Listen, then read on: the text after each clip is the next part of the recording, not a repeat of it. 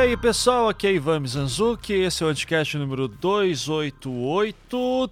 Temer caiu e cyberataques pelo mundo. Então, era o seguinte, o programa dessa semana era para ser sobre os cyberataques que rolaram semana passada por causa lá do tal do ransomware, do WannaCry, né?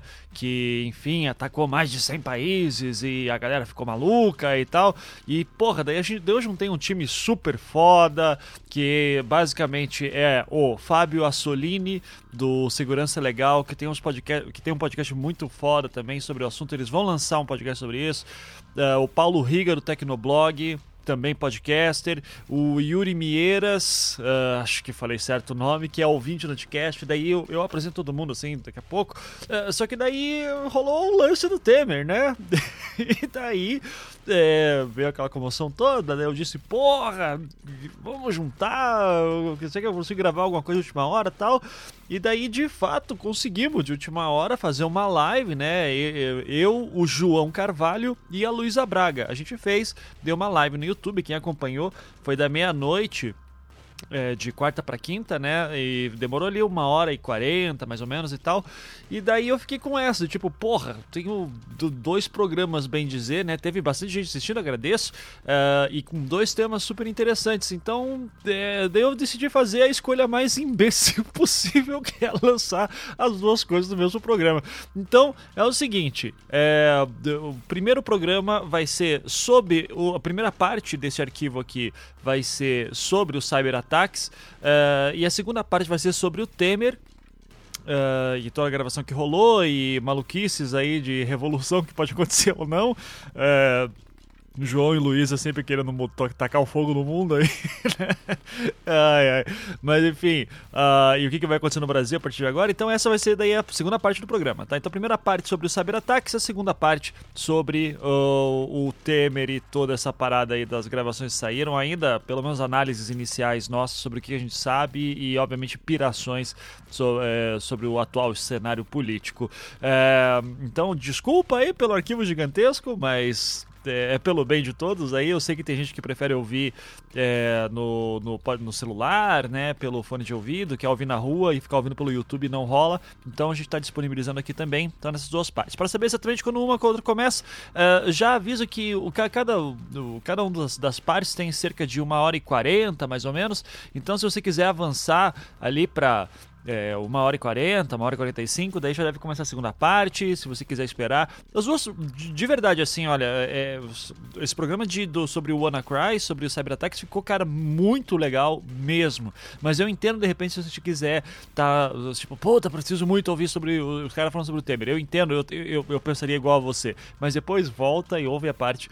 É, sobre o, sobre o cyberataque, que ficou muito informativa também. E já recomendo que corram atrás do podcast do, do, do Assolini, é, o Segurança Legal, que eles vão fazer um, um papo muito mais técnico sobre isso na sexta-feira. É, e talvez, dependendo do dia que estiver ouvindo isso aqui, já, já saiu, né? Uh, bom, é isso. Seja patrão do Anticast, eu já cansei de falar, né? Mas vai lá em anticast.com.br, seja patrão, ajude com o que você puder. A gente ama vocês. Porra, tô aqui três e meia da manhã fazendo esse trabalho aqui para ajudar vocês. É, espero que mereça a contribuição de vocês de alguma maneira, né? Então, contribua com o que você puder. E também, é, lembrando que no dia 14 de junho dia 14, não, perdão, dia 4 de junho eu vou dar o meu curso de Storytelling online. Quem quiser mais informações, anticast.com.br, uh, ah, tem a seção lá de cursos também, lá explica certinho. Gente, é isso. Uh, se você quiser também saber exatamente o momento que o programa começa, é só dá uma olhada no post, lá eu faço as marcações do tempo também. É isso, espero. Ah, última coisa. É, eu. Qual que era o meu plano hoje à noite, né? Era chegar em casa, daí editar o podcast com calma, depois assistir meu Grey's Anatomy de toda noite, né? E tal. Mas rolou que é, deu toda essa correria, a gente teve que gravar correndo e tal, então eu não consegui limpar muito bem o meu áudio Tá? Então a minha voz do, do programa especificamente sobre o cyberataque, é, eu tive que fazer uma compressão muito rápida, aqui uma leitura muito, uma limpeza muito rápida, então vai dar uns cortezinhos meio estranhos assim, é, por causa do noise gate que eu usei ali. É, sei que não é muito comum, peço desculpas por isso, mas é porque de fato uh, o tempo urge e eu preciso acordar cedo e eu preciso terminar isso logo. Então espero que gostem. É, fiquem agora com os programas no plural hoje.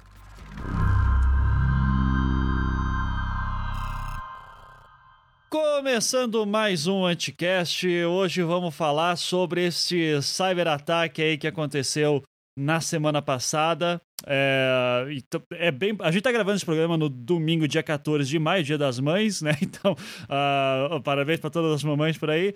Mas é, há grandes chances, ou não, de novas informações terem saído depois de a gente gravar isso aqui. Então já fica aqui como um bom anticast, que a gente sempre fica desatualizado.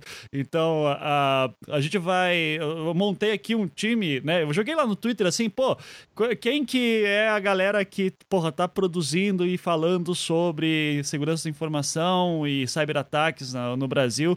E me recomendaram aqui uma galera, tipo, eu não conheço ninguém aqui, vai ser super bacana para conhecer mais gente.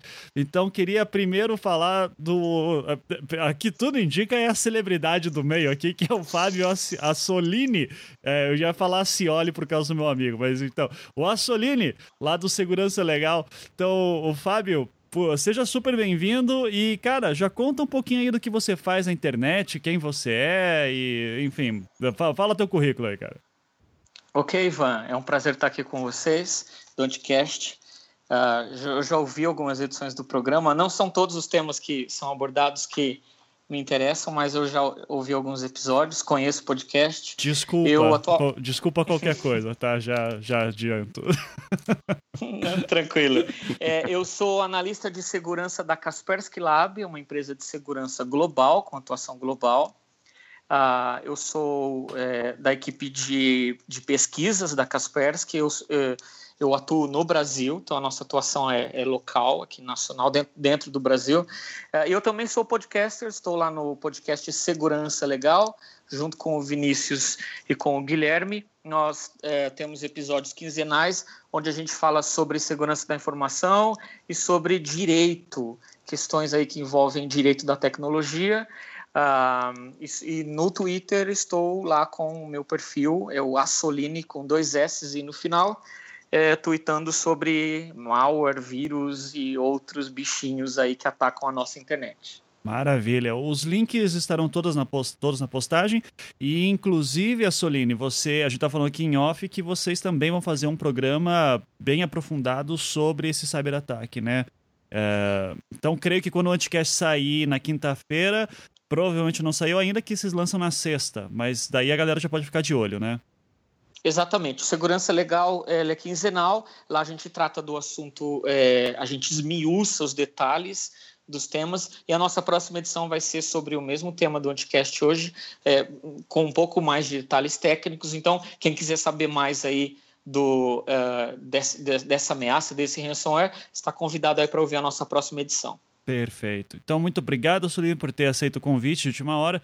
Temos também aqui o Paulo, eu não sei se é Riga ou Iga, lá do Tecnovlog. Então, Paulo, corrija-me. Riga. Então, beleza. Então, seja bem-vindo aí também, cara. Por favor, fala quem você é, de onde você veio, o que você faz da vida. Fique à vontade. Obrigado, Ivan. Prazer estar aqui.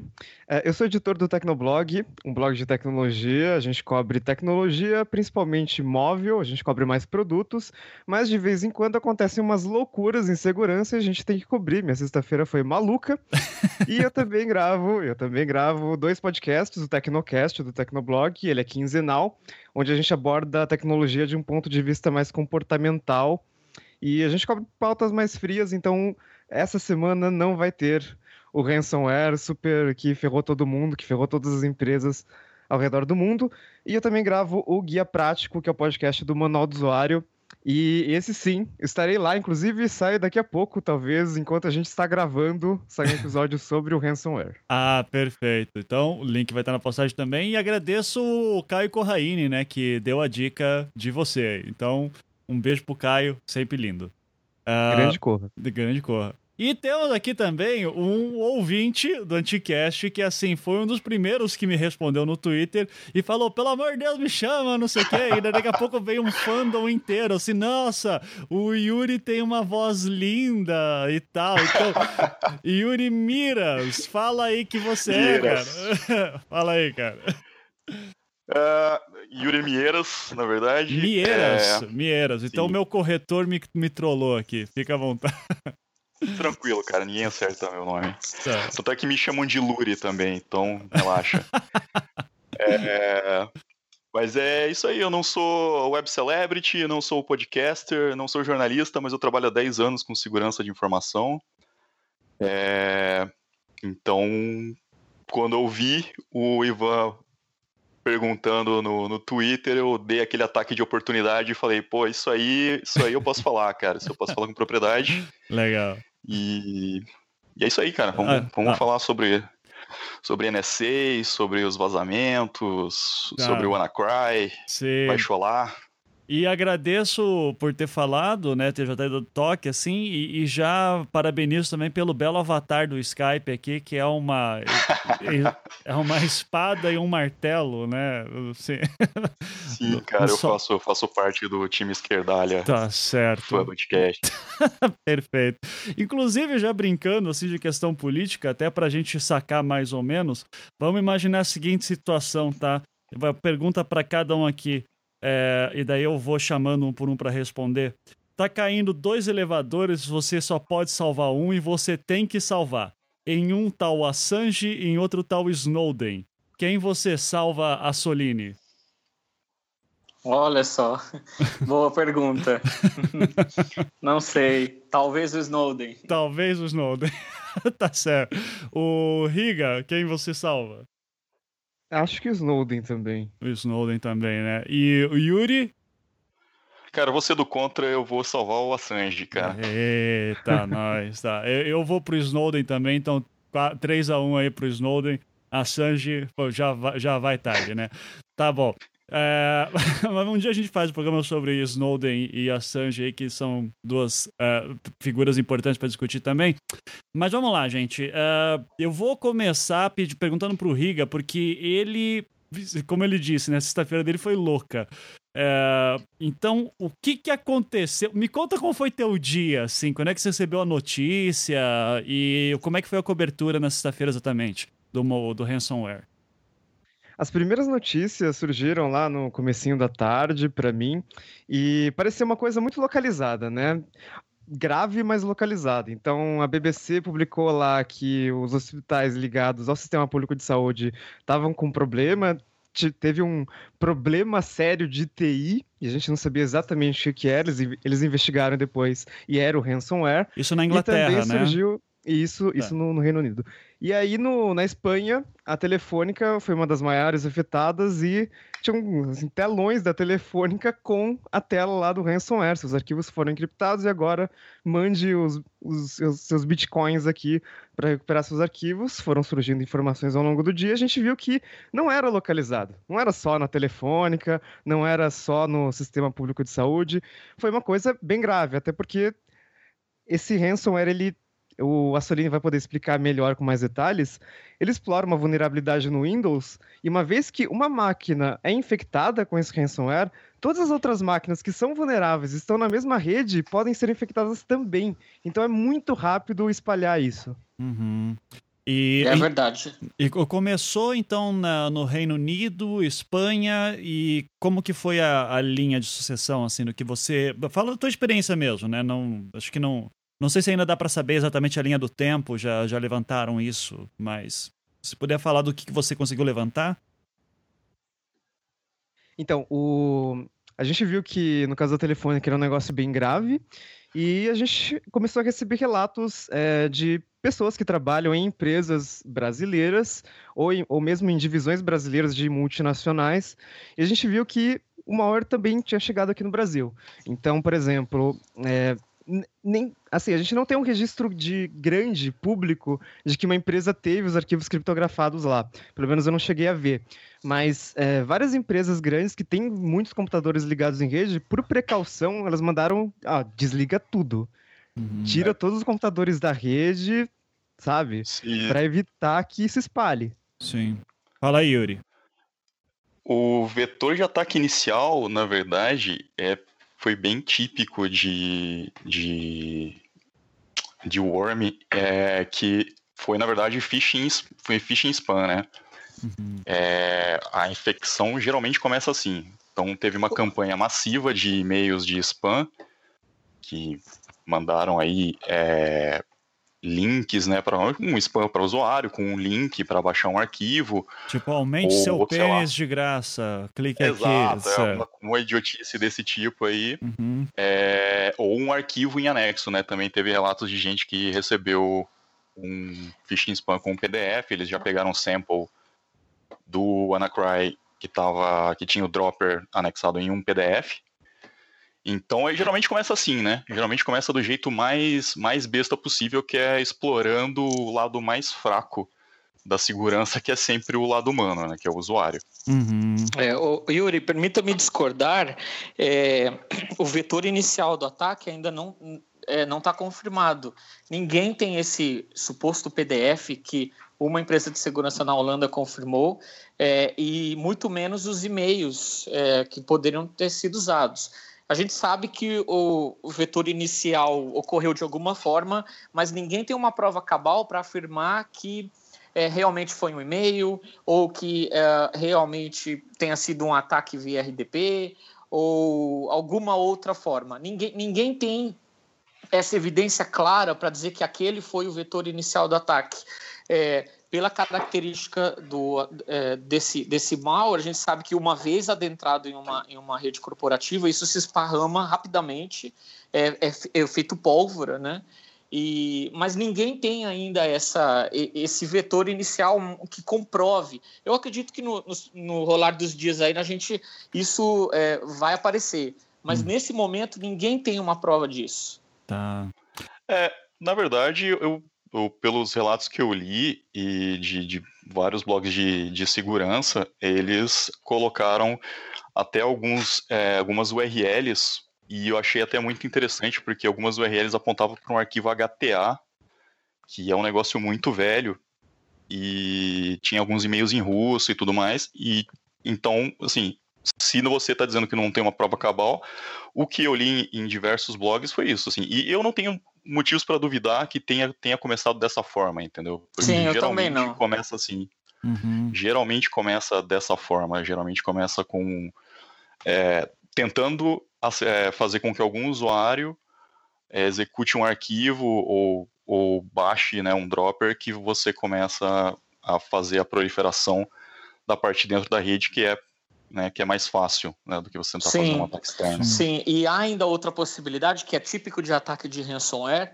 Uh, quando o alvo é uma grande empresa, eles costumam fazer ataque de força bruta é, contra servidores, especialmente servidores expostos à internet, com conexões RDP, conexões remotas, né? E uma vez que, que, que o atacante entra nesse servidor, ele instala o ransomware manualmente. Então, essa também pode ter sido aí um, uma outra possibilidade. Né? Uhum. É, a gente, isso ainda é, é, um mistério, mas a gente sabe que a bomba explodiu e, e a partir daí a coisa, a coisa se esparramou. É, o prime...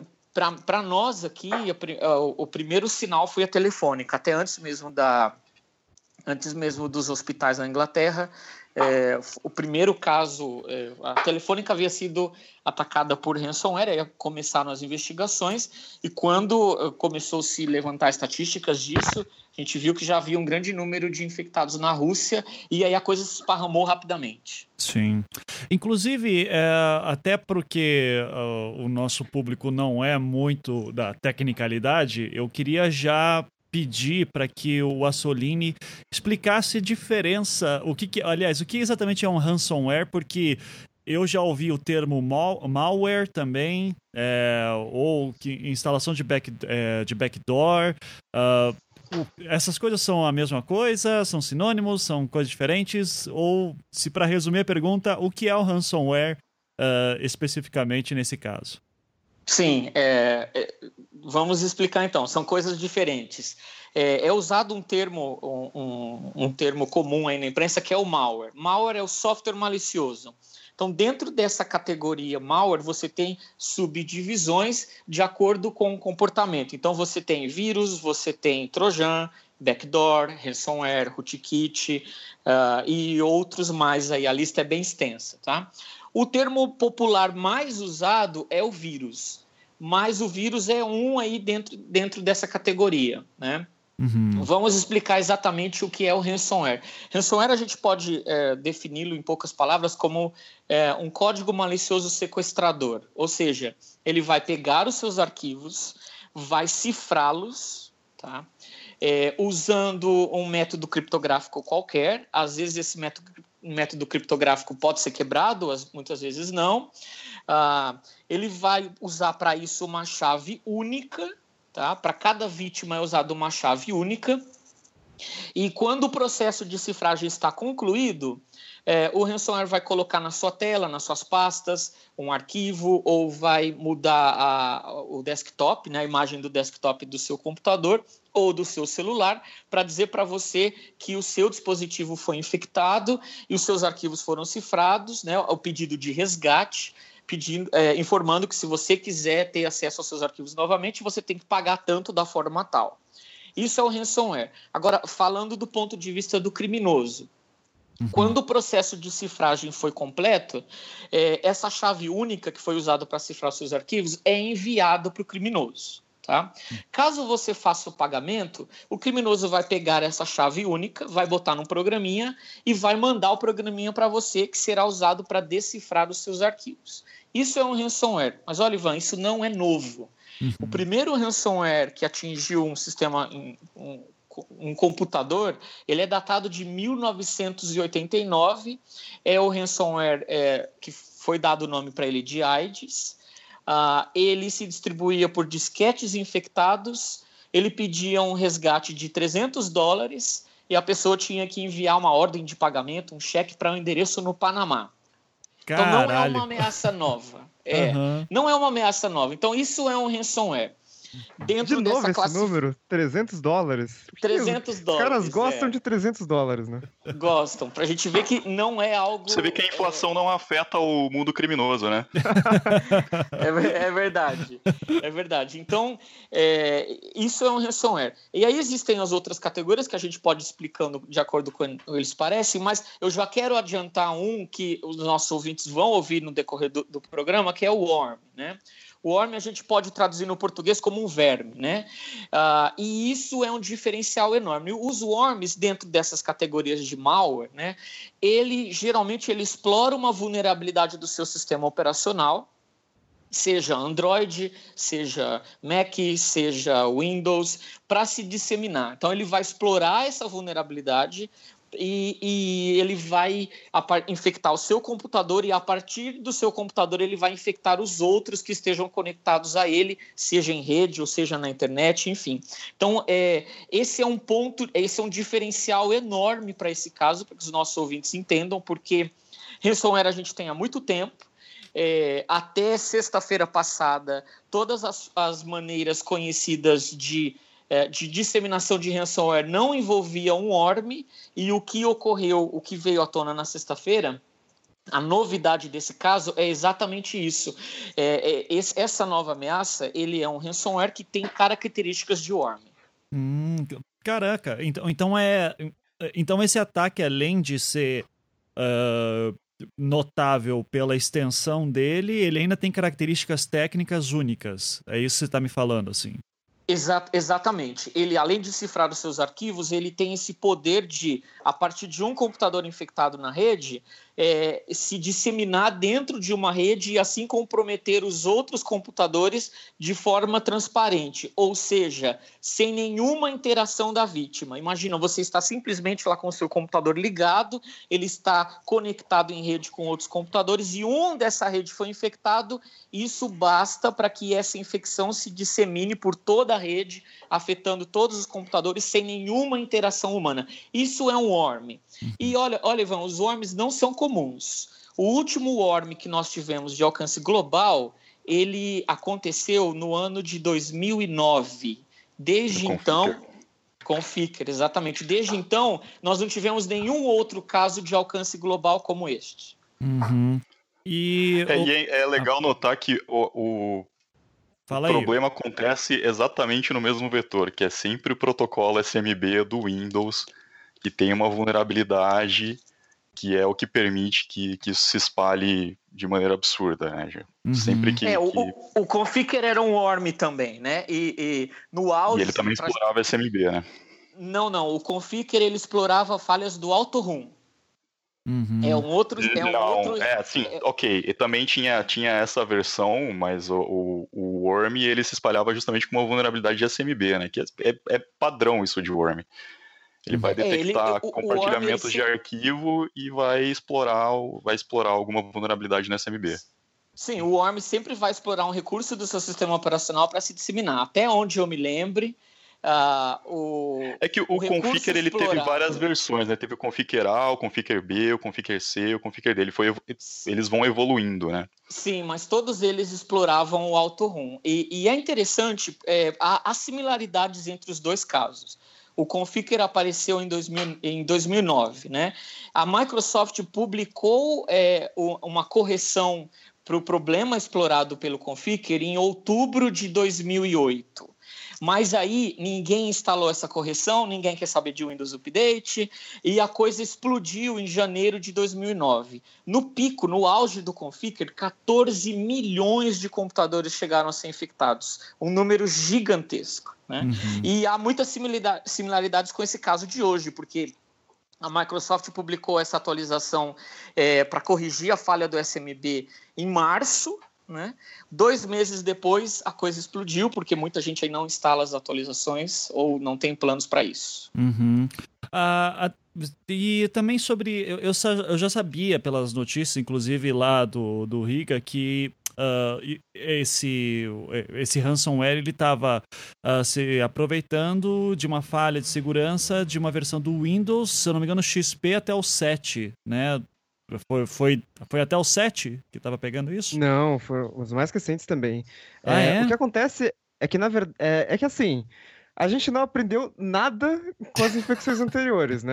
Config, é Blaster, cara, o Blaster, eu não sei quem de vocês usava o Windows ou acompanhava a segurança lá para 2003, 2004, que era um inferno. Você ligava o computador e o negócio pegava Worm. Uhum, e aí, é, do nada, você estava trabalhando, né? Sei lá, tô editando um arquivo aqui, editando uma planilha, enfim. Aí, de repente, tudo fechava e aparecia uma tela assim: seu computador vai ser desligado em 60 segundos. 59, 58. E você não conseguia fazer nada. E o negócio Sim. simplesmente desligava, você perdia todo o seu trabalho.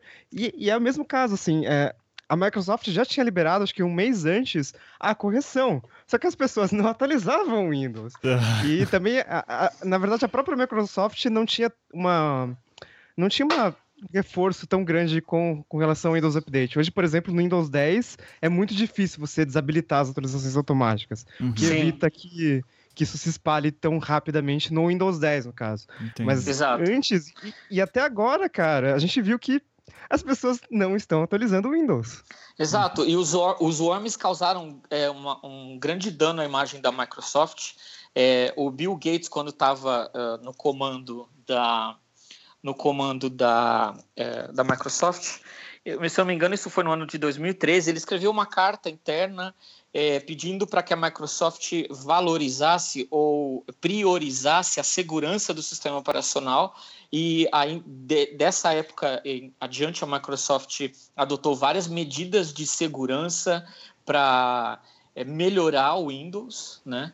Isso efetivamente foi, foi feito porque 2003, 2004 era um orme atrás do outro e a, até então houve um período de silêncio até o reaparecimento do Configure em, em 2009, que foi um outro orme, né? Uhum. Mas a, no geral a Microsoft tem feito um bom trabalho porque os worms, é, o impacto dos worms é, desapareceram, né? de 2009 até hoje, é, houve aí quase não houve nenhum worm de alcance global. Uhum. É, mas a minha dúvida é assim: vamos dizer que eu estou nessa rede, então um dos computadores da rede tem o Windows, foi infectado pelo ransomware. Eu uso Mac ou Linux. É, o fato de eu estar na rede é, ferrou porque eu estou na rede agora, é, mesmo usando o sistema operacional, ou só se eu tiver o Windows mesmo? Não, só o Windows mesmo. Só no Windows. É, então, Exato. quem estava usando Linux, então, se salvou. É, mesmo que você esteja rodando o Linux ou o Mac com o Samba, que é a mesma implementação do SMB é, da Microsoft portada né, para Linux ou para Mac, você não está vulnerável porque ele, ele explora, na verdade, uma vulnerabilidade que é presente no, no Windows, na implementação de SMB do Windows. Então acho que a gente pode explicar. Você precisa entender o que, que é SMB já, porque você está falando, você tá falando esse termo e eu, por tá, mim, é, tipo, é, eu sei, se eu falar agora de, de, sei lá, ligaturas tipográficas, também não sei. Eh, né, pra, pra... Então, vamos lá. É, o tá, que, que, é o SMB? Aí por, não, por não, sem problema. Manda trazer o um termo sem explicar, sem contexto. é, não, SMB é o protocolo que é usado pela Microsoft para compartilhamento de recursos. Né? Então, você pode compartilhar um file system, tipo um servidor de arquivo, compartilhar impressora Sim. e tudo mais. É, então é basicamente isso. É, uhum. É, ele, ele explora uma vulnerabilidade nesse protocolo é, que, que serve para isso, para você fazer um servidor de arquivo e tudo mais. Uhum. Não sei se ficou claro. Não, ficou. É, porque Sim, tem... é, um, é um protocolo de rede, Ivan. Uhum. Quem tem computador interligado em rede, com impressora em rede, tá usando SMB sem saber. Saquei. Só que Exato. tem uma falha nesse SMB que permite que alguém execute remotamente um código. E aí, no caso, Exato. o ransomware. E aí ferra tudo. Ele deveria servir só em tese para compartilhar arquivo, impressora, enfim. É, o que o, que o Worm faz, ele sai escaneando a rede por máquinas que, que tenham é, essa porta aberta, né, que tenham esse protocolo é, aberto. Ao encontrar, ele faz um probe para ver se, se ele está vulnerável. E Sim. estando vulnerável, ele executa o exploit e instala e né, se instala remotamente na outra máquina e vai se proliferando assim. Uhum.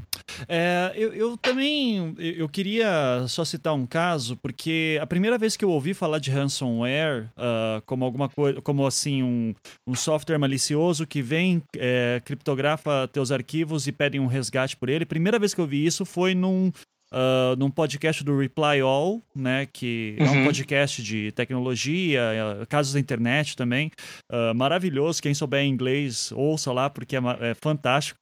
Uh, e, e, eles estavam justamente contando o caso de uma pessoa que estava em casa e também uh, um dia estava trabalhando, apareceu a mensagem dizendo: Ó, oh, teus arquivos todos criptografados, você não vai conseguir usar, se fudeu. Uh, se quiser, paga aqui tal, tal quantia. É, então, a pergunta que eu queria fazer sobre ransomware, ainda nesse tópico, é. é esse, esse já é uma prática comum que existe, até o Vacioli falou isso, o Assolini, Assolini, eu vou falar Cioli o programa inteiro, Assolini, desculpe, tá? É, Sim. Mas o Assolini falou que isso já é comum, então, mas o que eu sabia é que, inclusive, ele é comum para pessoas que estão, assim, nos seus computadores pessoais. Uh, isso, o que chamou a atenção dessa vez foi grandes corporações. É, queria saber se existe alguma taxa. A gente tem uma ideia de quantos computadores são afetados por isso por ano. Dá para saber? Isso é rastreável? Como é Sim, que é? Dá pra, sim, dá para saber, Ivan. É, eu, eu disse há pouco que o ransomware ele não é novo, né? O primeiro é de 1989, mas nós tivemos um boom recente de ransomware é, por, por uma causa específica chamada Bitcoin. Eu creio que seus ouvintes sabem o que é Bitcoin, uhum. moeda virtual. Uh, que ela é totalmente anônima, você pode comprar e vender de forma totalmente anônima, ela não tem lastro, não é possível você rastrear, né? É, os pagamentos em Bitcoin. E, dada a anonimidade do Bitcoin, isso incentivou os, os criadores de pragas maliciosas, né? A, é, eles se perceberam que eles poderiam voltar a, a disseminar ransomware massivamente e pedir o pagamento em Bitcoin e dessa forma, então, uh, eles estariam, de certa forma, protegidos, ou seria mais seguro para eles, porque o, o, recebimento seria totalmente anônimo. Então, desde a popularização do Bitcoin, tem ocorrido um boom é, de ransomware, tanto em computadores quanto em smartphones. Hum, tá? Vou fazer Android. um parênteses aí. É, quando a gente fala que o Bitcoin é anônimo, é, a gente precisa entender que é anônimo em algum sentido, mas na verdade o Bitcoin ele é totalmente rastreável. Na verdade, toda a ideia do Bitcoin Sim. é que o ledger é público e rastreável, né? O Exato. Que, Todos o que é anônimo, na verdade, é o, o mercado negro de compra de bitcoins, mas ainda assim é, é, é, rastreável, sim, né? Tipo, não, não, é, é completamente. Os, os pagam... Sim, os pagamentos e recebimentos de Bitcoin são públicos, estão lá no blockchain. É, isso, isso, qualquer uma pessoa pode ver, mas efetivamente você não sabe, ou facilmente você não, não vai saber quem é o dono daquela carteira, né? Que é que existe, um, existe um mercado negro de Bitcoins que permite fazer a transação de moedas de, do mundo real para Bitcoins, né? Exato. Uhum. Exatamente. Então, o, o, o, surgimento do Bitcoin ajudou aí o boom do ransomware. É, então, é uma praga moderna, ele ressurgiu agora e isso tem afetado empresas, pessoas, usuários no mundo todo. Ivan, para você ter ideia, nós registramos no Brasil de 2014 até 2016 um aumento de 60% nesses ataques. É, de ransomware especificamente no Brasil. E isso tem se alastrado, é uma praga comum em ambientes corporativos. As técnicas de ataque são as mais diversas. Uh, e o objetivo de quem do criminoso que trabalha com esse tipo de código malicioso é justamente esse: receber dinheiro, extorquir a empresa. E aí existem N histórias de ransomware, criminosos que fazem chantagem, que uhum. fazem ataques direcionados. Inclusive, uh, se seus ouvintes assistiram a aquela minissérie famosa, Mr. Robot, uhum. lá é, dando um spoiler, né? Uhum. É, o grupo usa um ransomware para fazer um ataque contra uma grande corporação e o efeito é, disso foi um caos global no sistema financeiro. Sim, tanto que muita gente, quando começou a acontecer esse ataque na sexta-feira, falou o Mr. Robot acontecendo aí, né? Uh, infelizmente o ataque não foi nos bancos, né? Senão daí seria mais divertido. Uh... Quase a infraestrutura crítica do banco com certeza não está rodando um Windows vulnerável. é, é, isso, e daí eu já queria fazer essa pergunta até pro Assolini também. É, tem algum, algum sistema operacional que está mais seguro atualmente? Do tipo assim, eu não quero pegar ransomware, eu quero me, me assegurar disso. Uh, qual que é o mapa assim, para a gente ter mais defesa? Ivan, todos os sistemas operacionais populares têm casos de ransomware registrados. Então fodeu. então Windows... pode, pode se fuder aí, tá? Larga tudo. É. Só escreve... Você pode tentar viver sua vida com OpenBSD e tentar ser feliz, Isso. mas...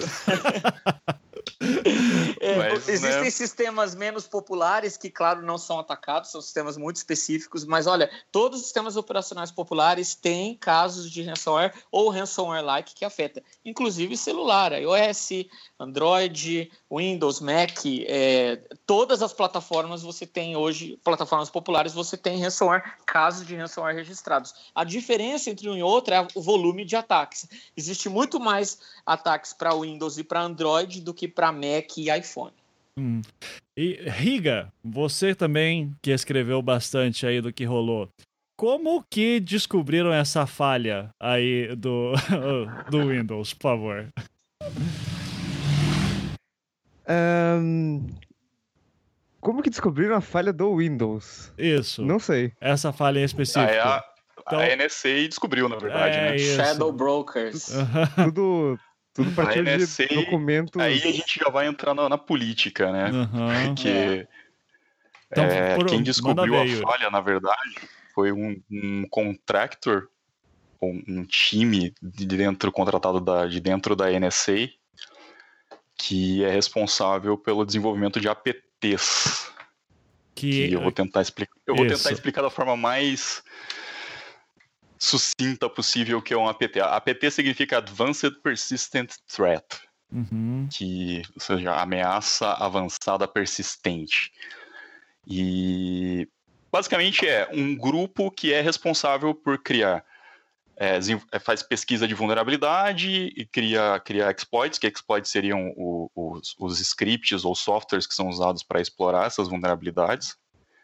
É, criam estratégias de ataque, é, é, fazem coleta de, de inteligência sobre a organização que eles querem atacar e criam uma forma de é, penetrar na organização, né, de, de invadir os sistemas da organização e fazer uma escuta eletrônica e fazer toda a parte de. de é, qual é a palavra que eu estou procurando, cara?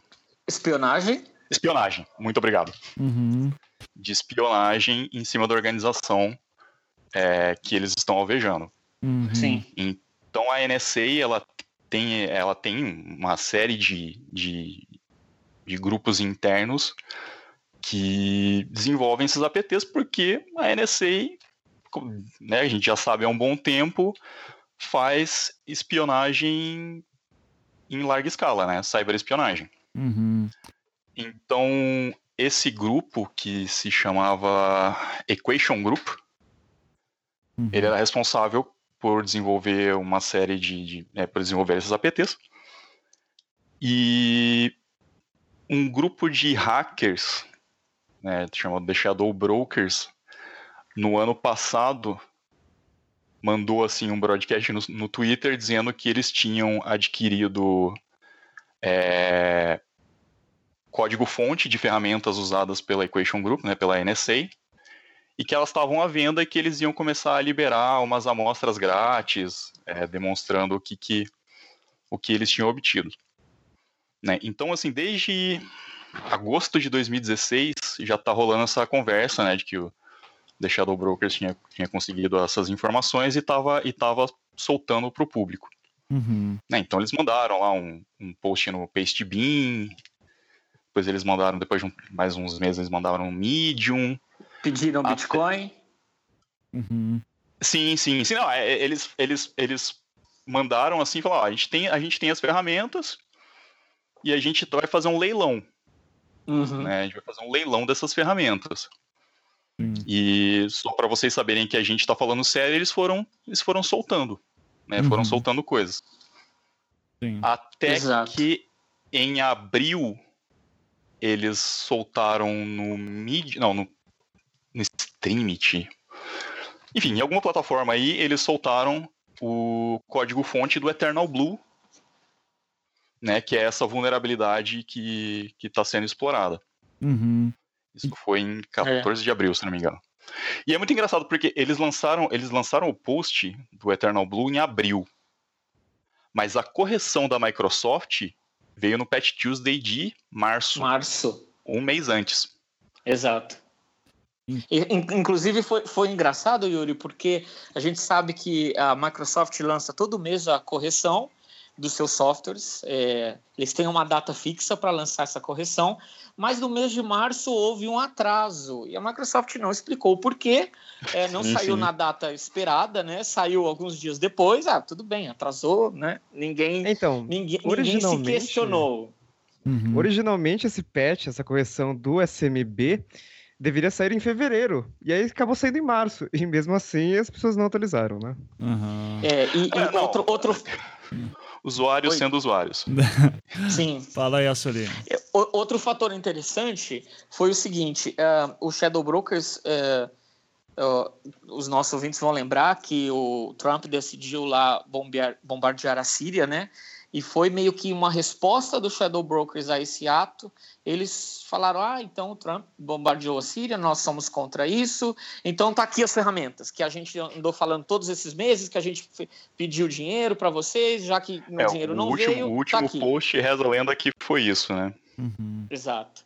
Eu- então, e aí a ferramenta foi publicada no mês passado. Esse, pacote de ferramentas hackers que, de acordo com esse grupo Shadow Brokers, eh, teria sido originário de agências de, de inteligência do governo americano. então Isso. existe alguma chance da Microsoft ter tentado comprar num leilão os códigos para descobrir a própria vulnerabilidade? E daí, coincidentemente, depois Cara, é aconteceu. possível, é possível que a própria NSA tenha entrado em contato. Uhum. Nunca saberemos. Nunca sa- É. É, ninguém, ninguém sabe. Aham. Ninguém sabe. Mas a Microsoft fez bem, fez a parte dela. Em Uhum. março eles publicaram a atualização, mas aí a gente é, entra nesse problema. É, empresas geralmente não costumam instalar as atualizações logo que elas são publicadas. Eles costumam fazer testes para depois fazer o que a gente chama de deployment, para botar isso efetivamente nos, nos computadores da empresa, né? Sim. Mas é, o pessoal demora muito, né? E aí essa janela de oportunidade foi usada aí por, pelo criador desse ransomware. É, mas mesmo, mesmo, mesmo que o pessoal tivesse atualizado, o que é mais triste é isso. Tem muita gente usando o Windows XP ainda, né, cara? Então, mesmo não teria saído nenhuma atualização para o Windows XP, só saiu agora por um desespero, né? Uhum, Exatamente, Yuri. Inclusive, isso é bem curioso, é. porque não tinha atualização de segurança para o Windows XP desde 2014. E o suporte. O Windows XP é um sistema de 2001, né? Então já começa por aí, um sistema super antigo. Mas é, né, as, é, as empresas ainda usam. Então, eu tava lá no metrô, a TV Minuto, né? Passando uhum. em todos os trens, aí de repente a tela apaga e aí começa a tela de boot do Windows XP Professional. Ou seja, tá rodando o Windows XP em todos os lugares. Não adianta, não vai morrer esse sistema tão cedo. É, é triste, né? Porque a NHS poderia ter evitado isso se ela simplesmente tivesse atualizado seus sistemas, né, cara? Mas... Uhum. é, é verdade, Yuri, mas é, quando a gente fala de hospitais, a coisa é um pouco problemática, porque Uhum. Sim, mas geralmente hospitais têm sistemas embarcados, sistemas antigos que eles sim, sim. meio que ficam presos ao, ao, sistema operacional antigo, eles não conseguem atualizar, né? Uhum. É, infelizmente. E nesse cenário, e a gente pode falar também, muita gente não atualiza o Windows porque tem o Windows pirata, né? E, e desativa lá as atualizações, especialmente o usuário doméstico. É, algumas empresas também, né? E isso é Mas um cenário. Isso sobre isso sobre os sistemas embarcados, acho que é uma discussão que está bem ativa hoje, porque as, as empresas precisam mudar essa mentalidade, porque não é o primeiro ataque que, que foca em, em, em, sistemas embarcados, e essa desculpa, infelizmente, vai acabar ferrando com um monte de gente. Então já, já existe uma discussão muito grande sobre isso, né? Que, que, eles precisam, de alguma forma, buscar é, é, os, os, próprios fornecedores de sistemas, sistemas específicos, né, que para embarcados que usam para sistema de saúde, física ou qualquer coisa que seja, eles precisam é, também entrar nessa, nessa filosofia de segurança da informação, porque eles são muito desleixados, né? E isso abre uma brecha perigosíssima. Só para deixar claro, Sim. o NHS é o SUS do Reino Unido, né? É o Isso, sistema exato, de saúde exato. lá, que é o que Sim, foi afetado. Exato. É, e o que eu acho mais doido de tudo que estão me falando é imaginar que existe um mundo em que, ok, a NSA tem terceirizadas também, né? Tem empresas que ajudam elas a, a fazer uh, os seus programas e seu, suas uh, estratégias, suas análises, uh, e que daí tem gente que tenta hackear essas empresas. Cara, é muito doido. Esse Shadow Brokers aí já é um grupo hacker conhecido, assim, é, não, não é um, ainda não foi chamado como grupo terrorista terrorista nem nada? Não, grupo, como, como grupo terrorista, com certeza. Uhum. Sim. Mas ele é bem recente, né? A primeira aparição dele é, conhecida mesmo foi agora, com, com essa questão do, do, do vazamento da, das, da, da, Equation, da Equation Group da NSA, né? Uhum. Ou seja, 2016. foram elevados o com certeza a uma, a, uma, a uma ameaça nacional, provavelmente, agora, né? Sim, sim. Uhum. O Snowden jogou um verde e tentou associar é, esse ataque do, do, Shadow Brokers com o ataque ao, de, que vazou os e-mails da Hillary dos democratas uhum. no ano passado. Ele uhum. fez um link, assim, apesar de não, não, não existe nenhuma evidência, isso é puramente especulação, mas ele mandou essa que, que pode estar tá ligado co como com, que ele fez esse, russos. Como que ele fez esse link, assim? É, faz sentido? Se puder explicar aí como é que ele faz esse raciocínio? Não, a explicação dele não teve muito uma explicação, né? Ele simplesmente fez essa correlação. Tipo, ó, a gente teve, teve os vazamentos de e-mail da, da Hillary ano passado, e que tá toda essa, essa briga que os democratas estão acusando de ter tido espionagem do, dos russos. E, e aí o, o, o Snowden simplesmente falou: é, é muito conveniente né, que isso tenha acontecido justamente nessa época, né, um vazamento da NSA é, justo no finalzinho do governo Obama e tudo mais. Então, uhum. mas não, não, não é, é, especulação apenas, né? Mas ele mandou essa. Uhum. E, e assim, a gente estava falando antes de bitcoins, né? Porque é, eu já criei uma, carreira, uma carteira de Bitcoin uma vez para ver como é que era. Eu não, eu não consigo entender ainda direito, mas eu, eu ainda vou uhum. me dedicar mais a isso. Uh, só que assim, como é, a gente estava discutindo se era rastreável ou não, e, e pelo que o pouco que eu entendo, e eu vou usar aqui o termo do Peter Neumann, que é um estudioso de cyber-rijadismo, né, de terrorismo cyber, é, no mundo cyber, enfim. Uh, e, e, ele fala assim: ó, eu não sou hacker, eu não sou especialista em nada, mas eu sou um amador talentoso. E a maioria das pessoas que são terroristas online, jihadistas principalmente, são amadores talentosos.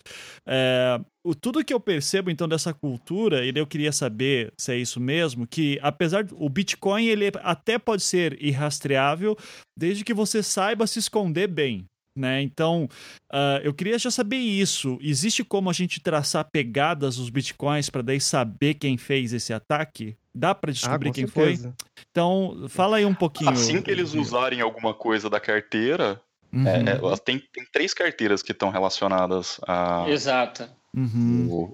WannaCry, eu, eu, tô, né? eu tô acompanhando aqui quanto eles já arrecadaram, né? Porque é, tem um pessoal já pagando o resgate do Bitcoin. Até o presente momento, eles receberam 139 pagamentos, o que corresponde a 20 bitcoins, o que dá um total de 37.045 é. dólares. Eles fizeram até uma arroba né, no Twitter para monitorar isso, né? Hum. Exato. Quem quiser, o Morbi no lugar do O é zero. Lá tem, é um bot né, que vai postando. Uh, vai postando aí os pagamentos feitos. Claro, nós estamos no fim de semana, muita gente vai chegar na empresa segunda-feira, vai ter o sistema infectado e os pagamentos, claro, vão começar a aparecer. Uhum. É na, naquela tela do ransomware, aquela tela vermelhona lá que ficou bastante conhecida nessa sexta-feira aí, tem lá o endereço do Bitcoin que a empresa tem que depositar o dinheiro.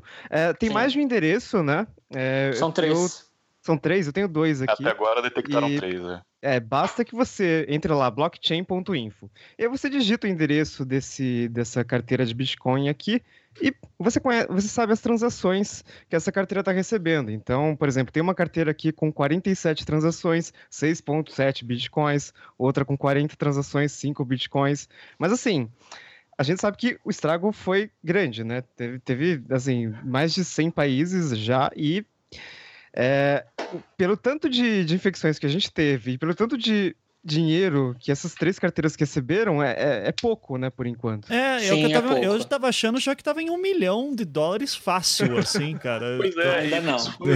Bem curioso. É, parece que nem vai se pagar o malware. Aham, uhum, é. Ou seja, dá para tentar descobrir quem é, mas e daí eu vou perguntar pro Soline isso, que, cara, para quem que eu denuncio uma parada dessa, sabe? Tipo, uh, como é que... Não eu... tem, mas olha, Ivan, eu vi hoje, hoje à tarde é, no Twitter presidente Obama, ou perdão, presidente Trump já ordenou aí uma reunião para falar sobre o ataque. Seguramente agências de, de eh, law enforcement, né, eh, de aplicação de lei, a polícia vai investigar, é, vai tentar investigar esse grupo. Não, não tenho dúvida. É, me, me vem à mente agora o caso do LUFEC, foi um grupo de hackers aí que aprontaram muitos, invadiram, fizeram ataques de DDoS, enfim os chefes do, do grupo, eles foram todos eles presos, mas foram meses aí de investigação da polícia de vários países aí. Uhum. Então, é, não tenho dúvida que eles serão investigados. É, se esse grupo será investigado e a partir do momento e, e, eu concordo com você, a partir do momento que eles tentarem usar esses bitcoins é, recebidos aí, dependendo da forma como eles usem, usam isso, pode ser possível rastrear ou não ou chegar aí no, no autor do ataque. Mas a verdade é que uh, a gente tem um, um, uma frase famosa que Attribution is hard. Então é difícil você fazer atribuição, apontar exatamente para quem, é, quem foi o autor do ataque, qual a origem, porque é, é as informações que, que, que te dão, é, que te, te, apontam isso, elas são manipuláveis, elas são manip totalmente manipuláveis, e esse ransomware especificamente, ele tem os seis Cs, que eu vou explicar daqui a pouco, que é ah, baseado dentro, dentro da rede Tor. Né? Uhum. Para que um malware funcione, funcione, inclusive um ransomware, ele tem que ter uma central de controle e comando que vai receber é, lá a chave criptográfica que foi usada para cifrar os seus arquivos lá no seu computador. Então, o criminoso tem que ter uma central que vai receber essa informação.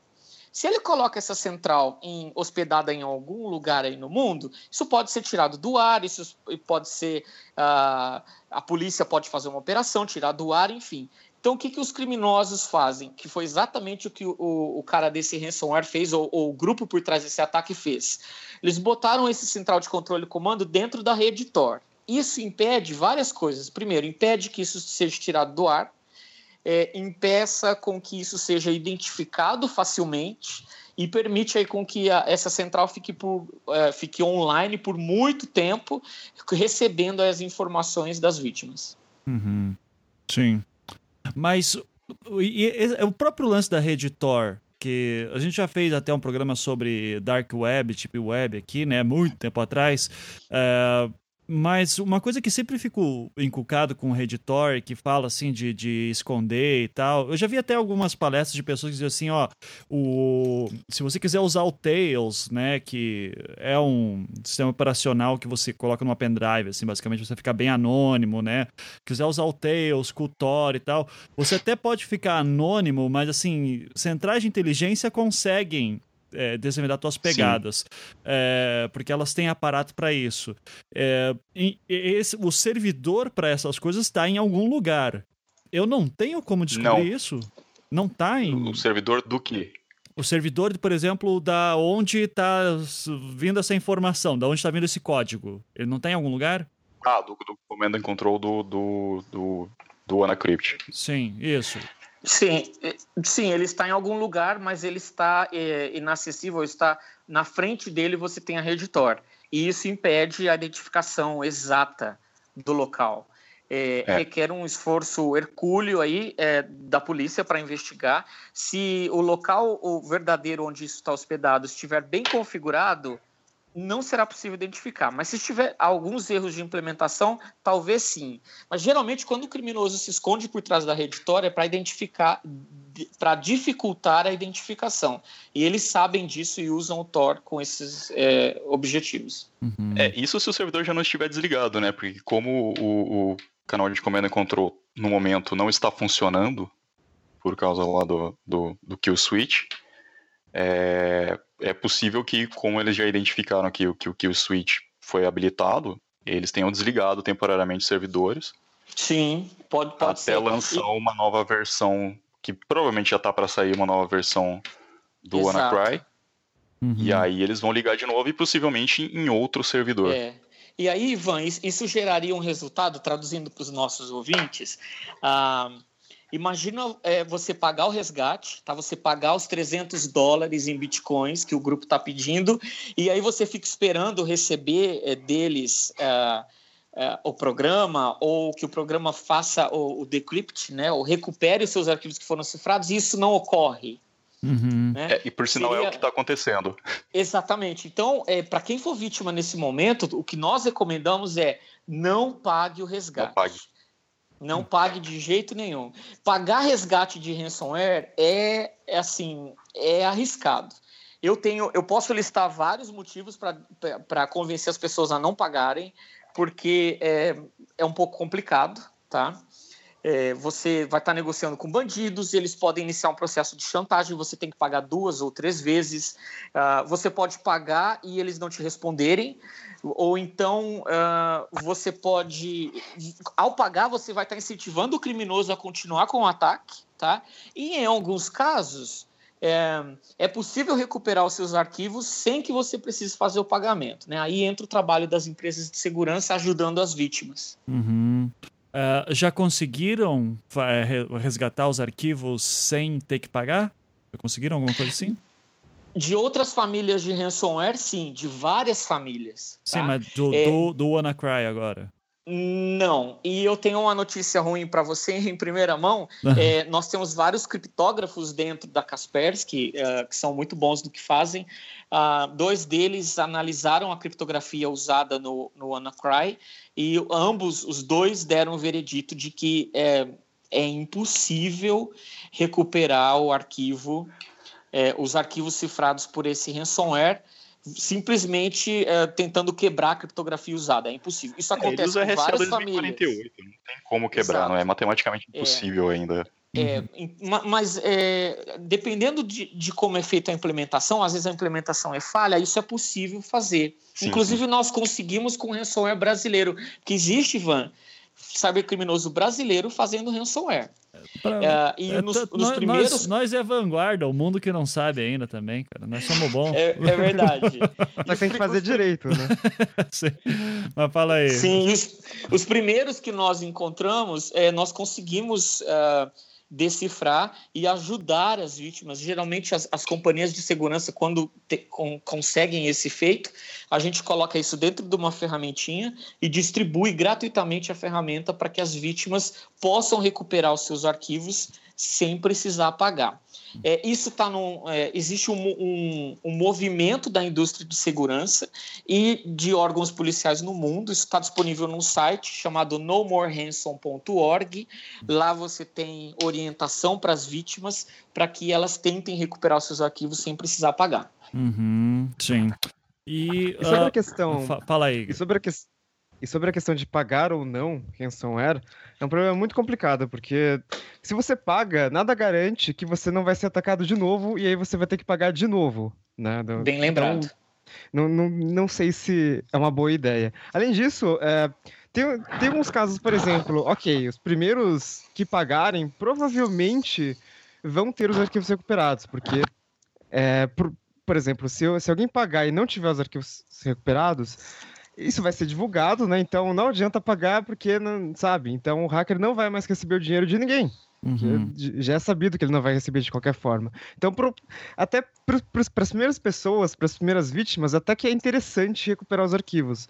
Mas depois disso, é, é muito complicado. Sim. É, é alguma. Eu quando eu tava ouvindo as notícias, né, chegando na sexta-feira, eu tava imaginando assim, cara, eu imagino é, uma situação muito doida em que, sei lá, o cara disse assim, ah, eu vou fazer um código aqui só pra dar uma zoada. E daí o cara não, te, não teria noção de que assim, teria atingido mais de 100 países no, no final do dia.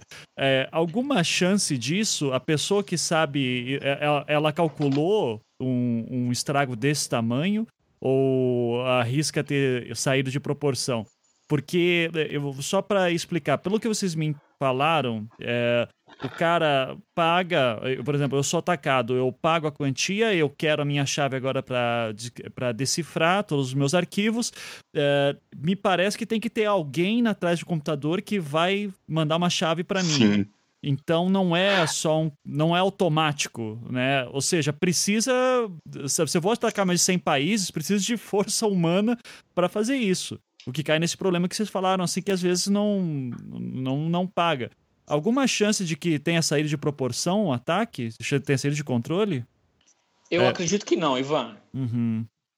É. Mas sobre isso foi, da intervenção humana. Não, fala, Só... fala aí, Assolini. Fala primeiro. É, eu acredito, Ivan, que o ataque foi planejado. Eu vou, eu vou te dizer um motivo. O ransomware ele tem um pedido de resgate em vários idiomas, inclusive português do Brasil. Isso demonstra que houve um preparativo do criminoso em exibir o pedido de resgate em várias línguas para que a vítima entendesse e efetuasse o pagamento. Então, isso para mim é um sinal de que foi tudo muito bem planejado por eles. Saquei. Uhum. Fala aí, Yuri. É, sobre essa questão da interação humana, inclusive hoje saiu é, no Twitter um, um, pesquisador que ele, ele conseguiu quebrar o código para simular que ele fez o pagamento dentro do Anacry e não Sim. aconteceu e não aconteceu a desencriptação. Hum. E, e aí, então assim, tudo indica que sim, existe um, um componente humano por trás para autorizar a desencriptação.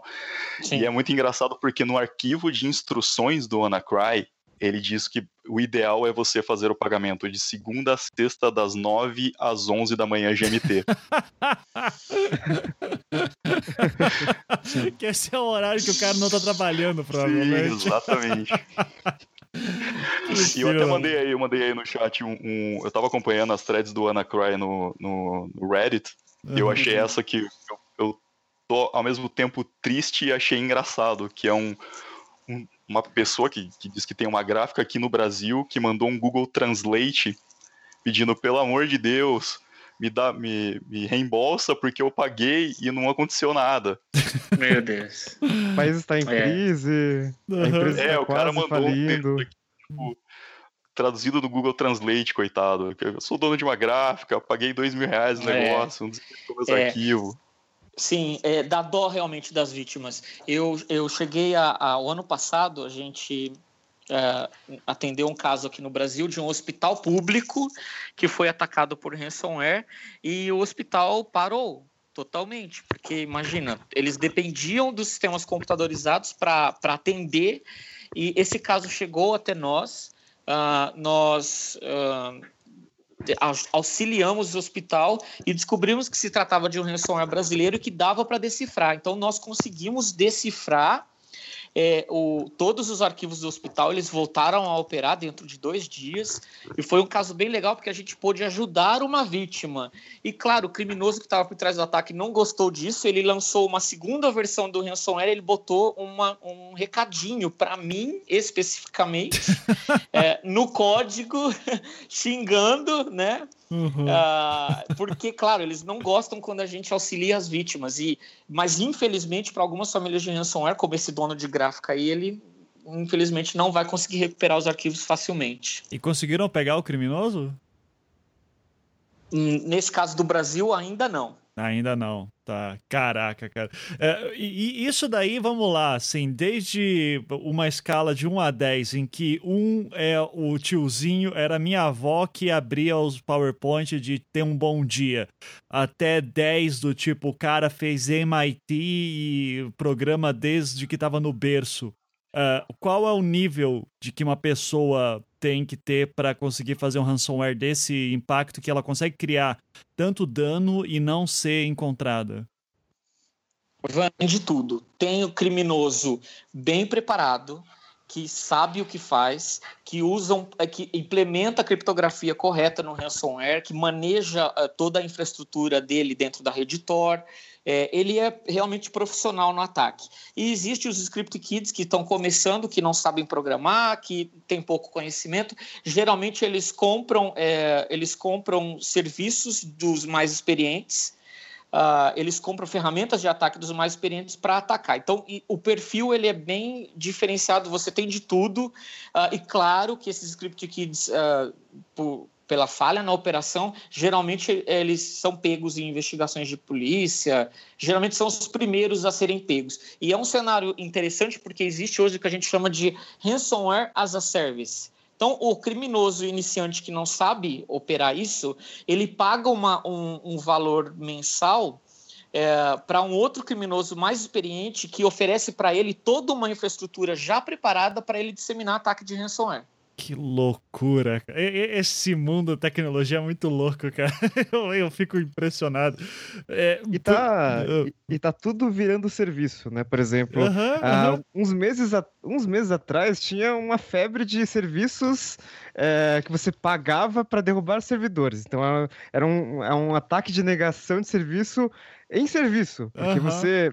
Assim, é, as câmeras de segurança que a gente tem, enfim, roteadores, coisas que gravam vídeos de segurança, enfim, eles não costumam ter muitas atualizações de segurança, né? Eles rodam Linux, olha aí, então uhum. Windows, Linux, todo sistema é vulnerável.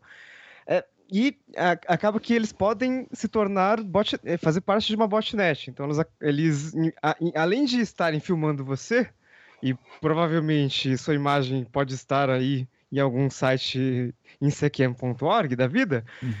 você é, a sua câmera está atacando, sei lá, o wall, por exemplo, está ajudando a derrubar o wall, enfim. E você não sabe disso, está usando o seu IP.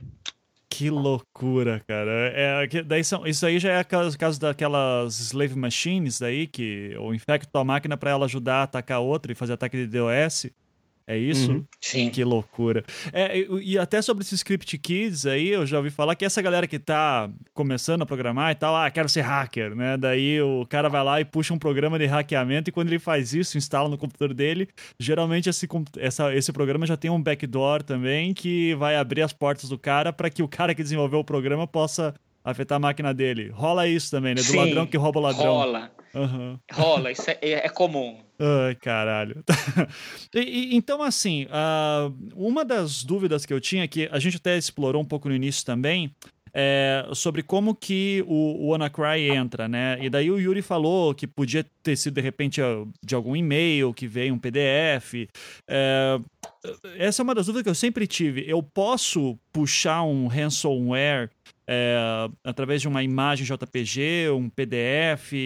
É, isso Sim. acontece? É, Mas assim, entende, eu, eu abro, tipo, as fotos da festa ontem ficaram ótimas, olha só, né? é, eu, quando rolava essa, é, geralmente, na minha época de Mirk, né, quando eu usava lá no passado, assim, já houve um tempo, né, que redes sociais eram grandes chats malucos, assim, né? É, e daí tinha lá assim, ó, oh, tem umas fotos aqui para você ver. E daí era um arquivo .exe. Daí a gente ia ficar, não, tá me zoando.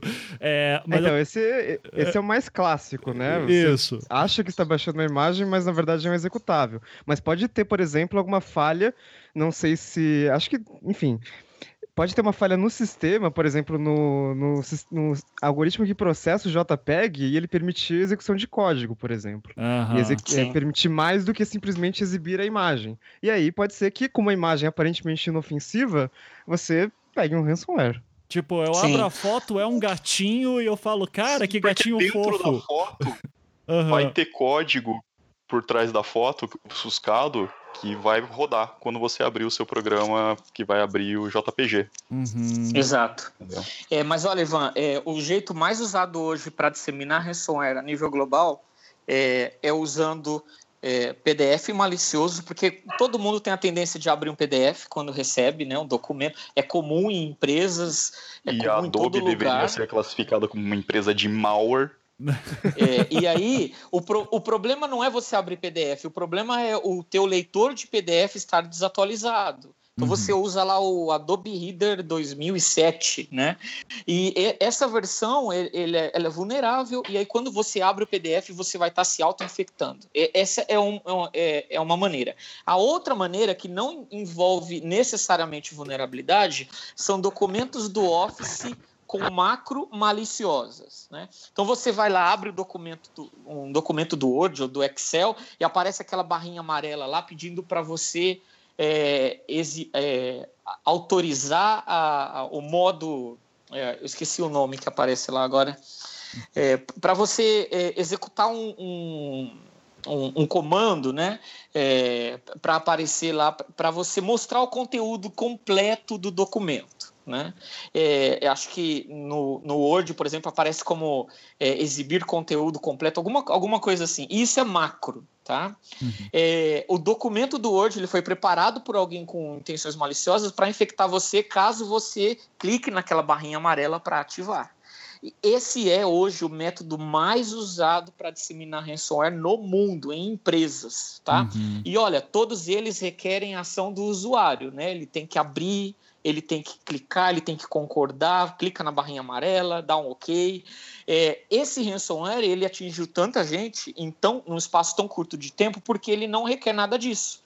Ele é transparente, né? Ele não requer interação com o usuário. Uhum.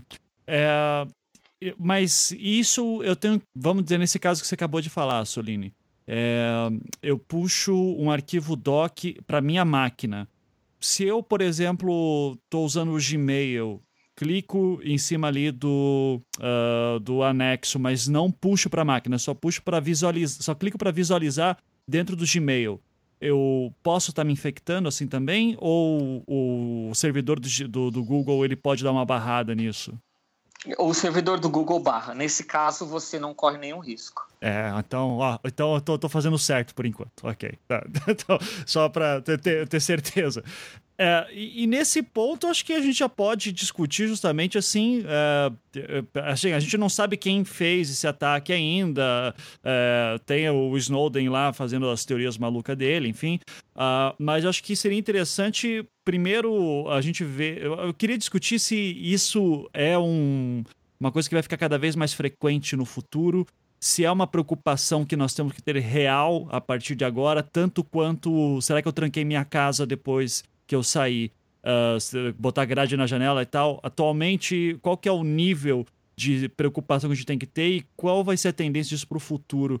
Uh, e o Assolini mesmo pode falar a sua opinião, porque eu tenho a impressão que a galera que manja de, de criar isso pode dominar o mundo daqui a um tempo, se a gente não se ligar melhor. A gente vai ter que aprender a ser mais seguro online. Uh, queria daí tua leitura disso, Soline, daí passo para a mesa em geral. Sim, Ivan, na, meu, na minha opinião, esse, esse ataque hoje, é, ele vai piorar infelizmente, no futuro. porque Outros grupos criminosos que fazem ransomware, tá? Ou outros grupos que fazem outras pragas, eles vão usar essa falha, tá? Para disseminar outros tipos de, de código malicioso para as vítimas, inclusive ransomware.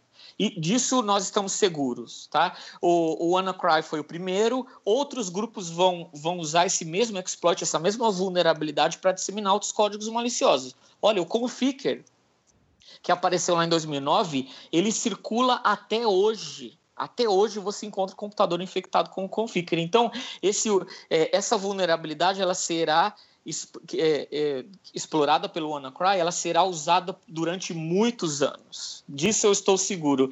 É, e sim, as pessoas, as, as empresas, as pessoas precisam aprender sobre segurança da informação, como usar os benefícios da internet, como se beneficiar do que a internet nos oferece, mas de forma segura. As pessoas precisam ter uma educação e precisa buscar proteção, precisa buscar medidas para estar segura na internet. Uhum.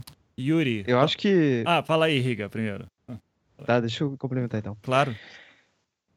Eu acho que ransomware é uma coisa que vai ficar cada vez mais comum por um motivo, porque ele ataca os dados da pessoa, da empresa, enfim, e dado é uma coisa cada vez mais valiosa. É, no passado a gente tinha muito vírus que parecia coisa, sabe, de ah, vamos trollar alguém aqui, vamos ferrar o computador dessa pessoa. Então, por exemplo, tinha lá o Chernobyl que apagava lá, o, atacava lá o BIOS, MBR do computador e, enfim, não dava mais para ligar o computador. Aí tinha aquele, o I Love You que ficava aparecendo um monte de mensagem na sua tela irritando você. Mas o, o ransomware ele ataca os dados e, tipo, a gente dá muito valor para isso. É, na verdade, a gente não dá valor para os nossos dados, a gente só dá valor quando a gente perde, que, que é o caso desse ransomware, por exemplo, né? Dizer, eu acho que, né, vamos pensar, será que meus dados valem 300 dólares? E a pessoa começa a pensar e, de fato, né, você tem muitos arquivos pessoais que você não vai provavelmente não vai conseguir recuperar de uma forma tão fácil ou, ou, não são recuperáveis. Por exemplo, fotos de família, fotos de, de infância, enfim, que estão no seu HD e você, por algum motivo, não fez backup dos, dos malditos arquivos e você não tem mais como recuperar. Então, ransomware vai atacar isso, cara. E a gente sabe. É... Acho que é uma questão de tempo até. Enfim, tô falando de futurologia aqui, algum serviço de nuvem, tipo um Dropbox, Google Drive, OneDrive da vida, vai dar algum problema minúsculo, assim. Vai, vai afetar, tipo, 0,003% dos usuários e essas pessoas vão perder arquivos. Só que vai dar um estouro gigante na mídia, porque esses arquivos são muito valiosos para se perder, né? Uhum, sim. Uh, sem contar até esses serviços de nuvem, um outro episódio do Reply All que eles estavam citando que o que acontece muito é de você por exemplo, eles estavam dando o caso de, uma, de um serviço de nuvem que era para armazenar fotos nos Estados Unidos. E daí a empresa fechou. E a galera perdeu os dados, cara, do dia pra noite, assim. Então, eu, eu fico os dois pés atrás também com o serviço de nuvem, assim, para colocar coisa muito importante. Eu, deixo o meu HD aqui separado para tudo. É, é, eu, eu uso nuvem, mas, cara, coisa muito importante eu deixo num HDzinho separado aqui também. Fica a dica para os ouvintes aí. Que uh, apesar da gente é. confiar no Google e tal, nunca sabe o que pode acontecer amanhã, né? Então... É, então, teve um caso, semana passada, a EFF perdeu de novo. É... Tinha um cara que armazenava arquivos, ele é repórter esportivo, né? E ele armazenava os vídeos brutos dele no Mega Upload. Caralho! Tipo, isso em 2011. em 2012, Uau. né? Ele tinha assinado o Premium do Mega Upload, pago, sei lá, 80 euros para dois anos de Premium, e de repente o serviço fechou. Uhum. E ele uhum. não tem mais como recuperar esses arquivos. E o cara tá tentando na justiça até hoje, porque os, o, teve uma. A, o Mega Upload funcionava com dois data centers principais, né? Um era da Lizzy Web e já era. Já foi embora. A Lizzy Web.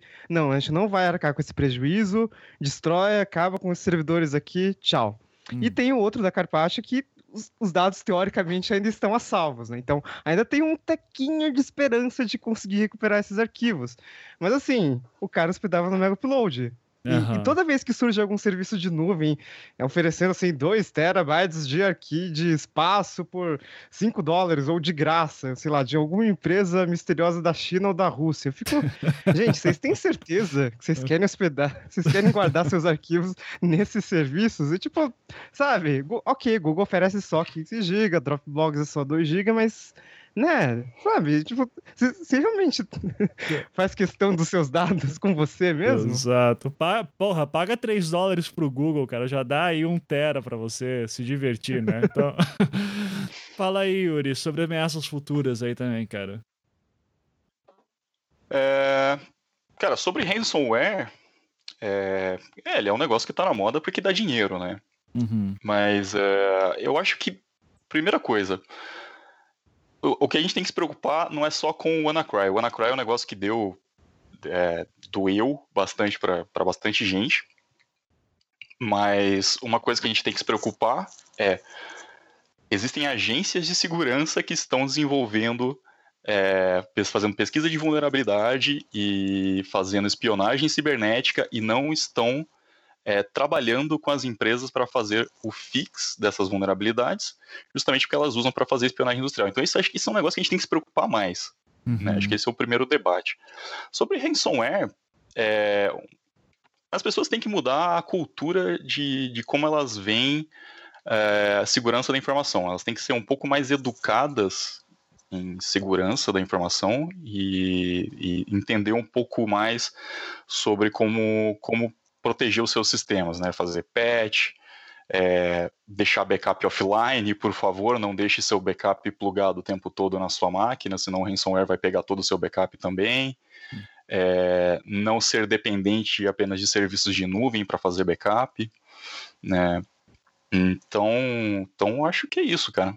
Uhum, perfeito. E é uma coisa que a gente, uh, de novo, a gente vai ter que aprender a fazer porque vocês que trabalham com segurança devem ficar desesperados quando, né, o, sei lá, o fulaninho de tal lá puxou um PDF qualquer na máquina Sim. e fala, porra, cara, vai se foder, né?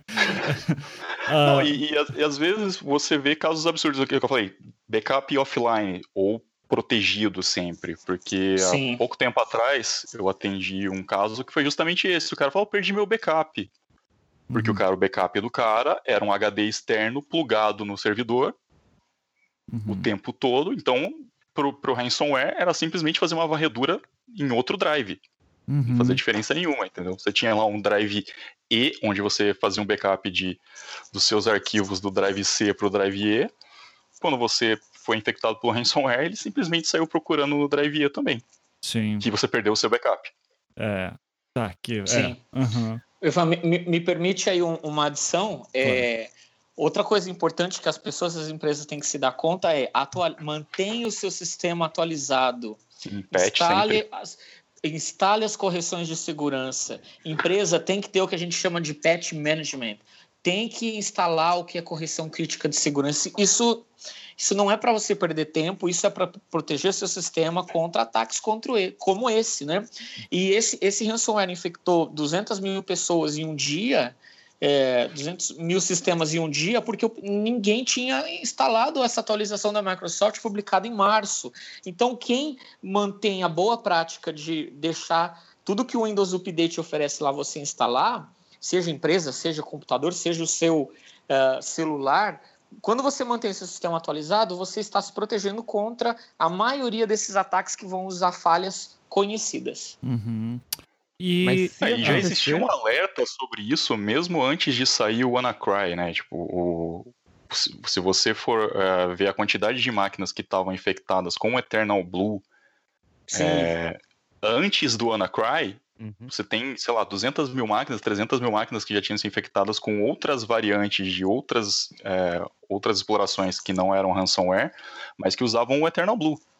Exato.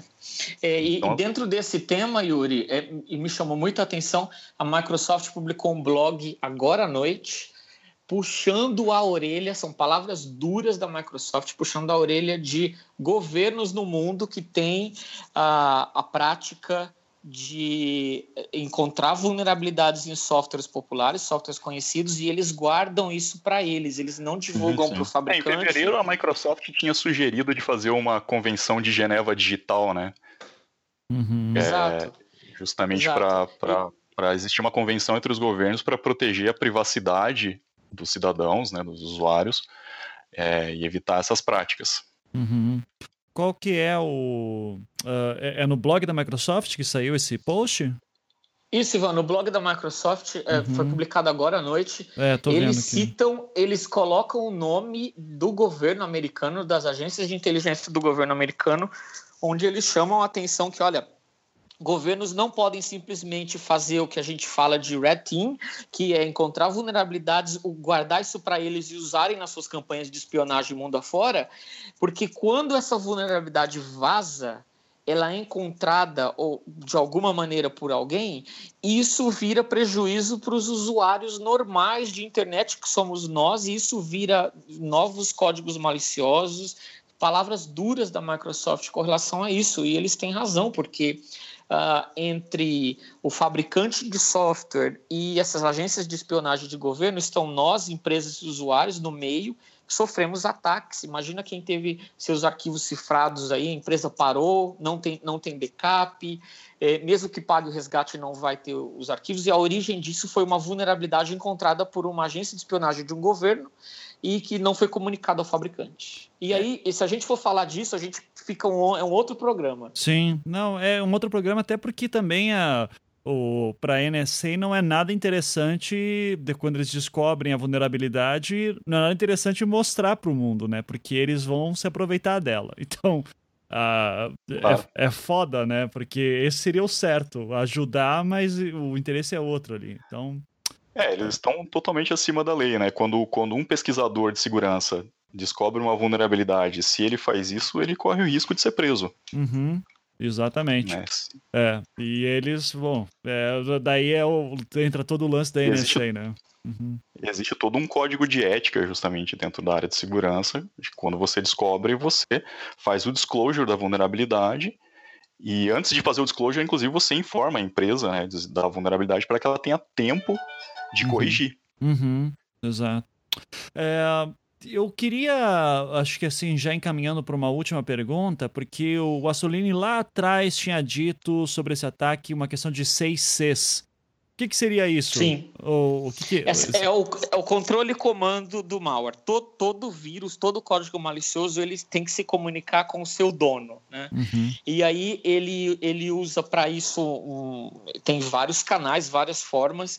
É, esse CIC é o central de controle e comando do malware, de onde o criminoso que programou o vírus ele vai receber as informações para o qual ele programou o vírus a coletar e também ele vai enviar novos comandos para o vírus para que o vírus faça outras coisas. Né? Uhum. Toda, toda praga hoje tem é, usa um CIC e uma das maneiras de você neutralizar a ação de um, de um malware é você é, tirar do ar esse CIC. Uhum. O que para esse caso do WannaCry é, é impossível porque está escondido por trás da Reditor. Do Reditor, é. Então, ok. Uh, vamos lá. Vamos terminar então dando dicas aí pra galera. Posso só, ah, fala aí, uma, claro. Uma última sugestão de tópico, que a gente não falou de um, um aspecto que foi muito interessante do que foi como ele foi parado. Ah, por favor, manda aí. Ainda que temporariamente. Uhum. Sim. Né? Não sei se alguém quiser comentar, senão eu falo. Fala aí, Yuri. Daí a gente, daí vocês comentam. Eu só fico ouvindo e fazendo pergunta idiota, mas okay. fica à vontade. Não, foi, foi curioso, né, como, como a, a infecção do WannaCry parou, porque um, um, pesquisador de segurança, né, que nem quis se identificar, o MalwareTech, ele foi fazer a análise da botnet, né, do, do, do tráfego que, que o WannaCry estava gerando. Então ele estava lá fazendo uma análise, vendo que, que, que tipo de tráfego né, o, o, o, só, o malware estava gerando, e ele percebeu que ele fazia uma query de DNS em um, do, em um, um domínio que nunca resolvia, né? Que era um, um domínio aleatório. Não assim, registrado. String, é, uma string gigante.com, sabe? Como se alguém Sim. tivesse batido a testa no, no teclado e saiu um ponto .com. E, e obviamente não, não resolvia. Então, para fazer um teste, né, ele falou, bom, então eu vou registrar esse domínio e vou fazer um sinkhole, né, que eu vou fazer um, um servidor que, que vai direcionar todo esse tráfego para ele, para eu poder analisar para ver o que está acontecendo.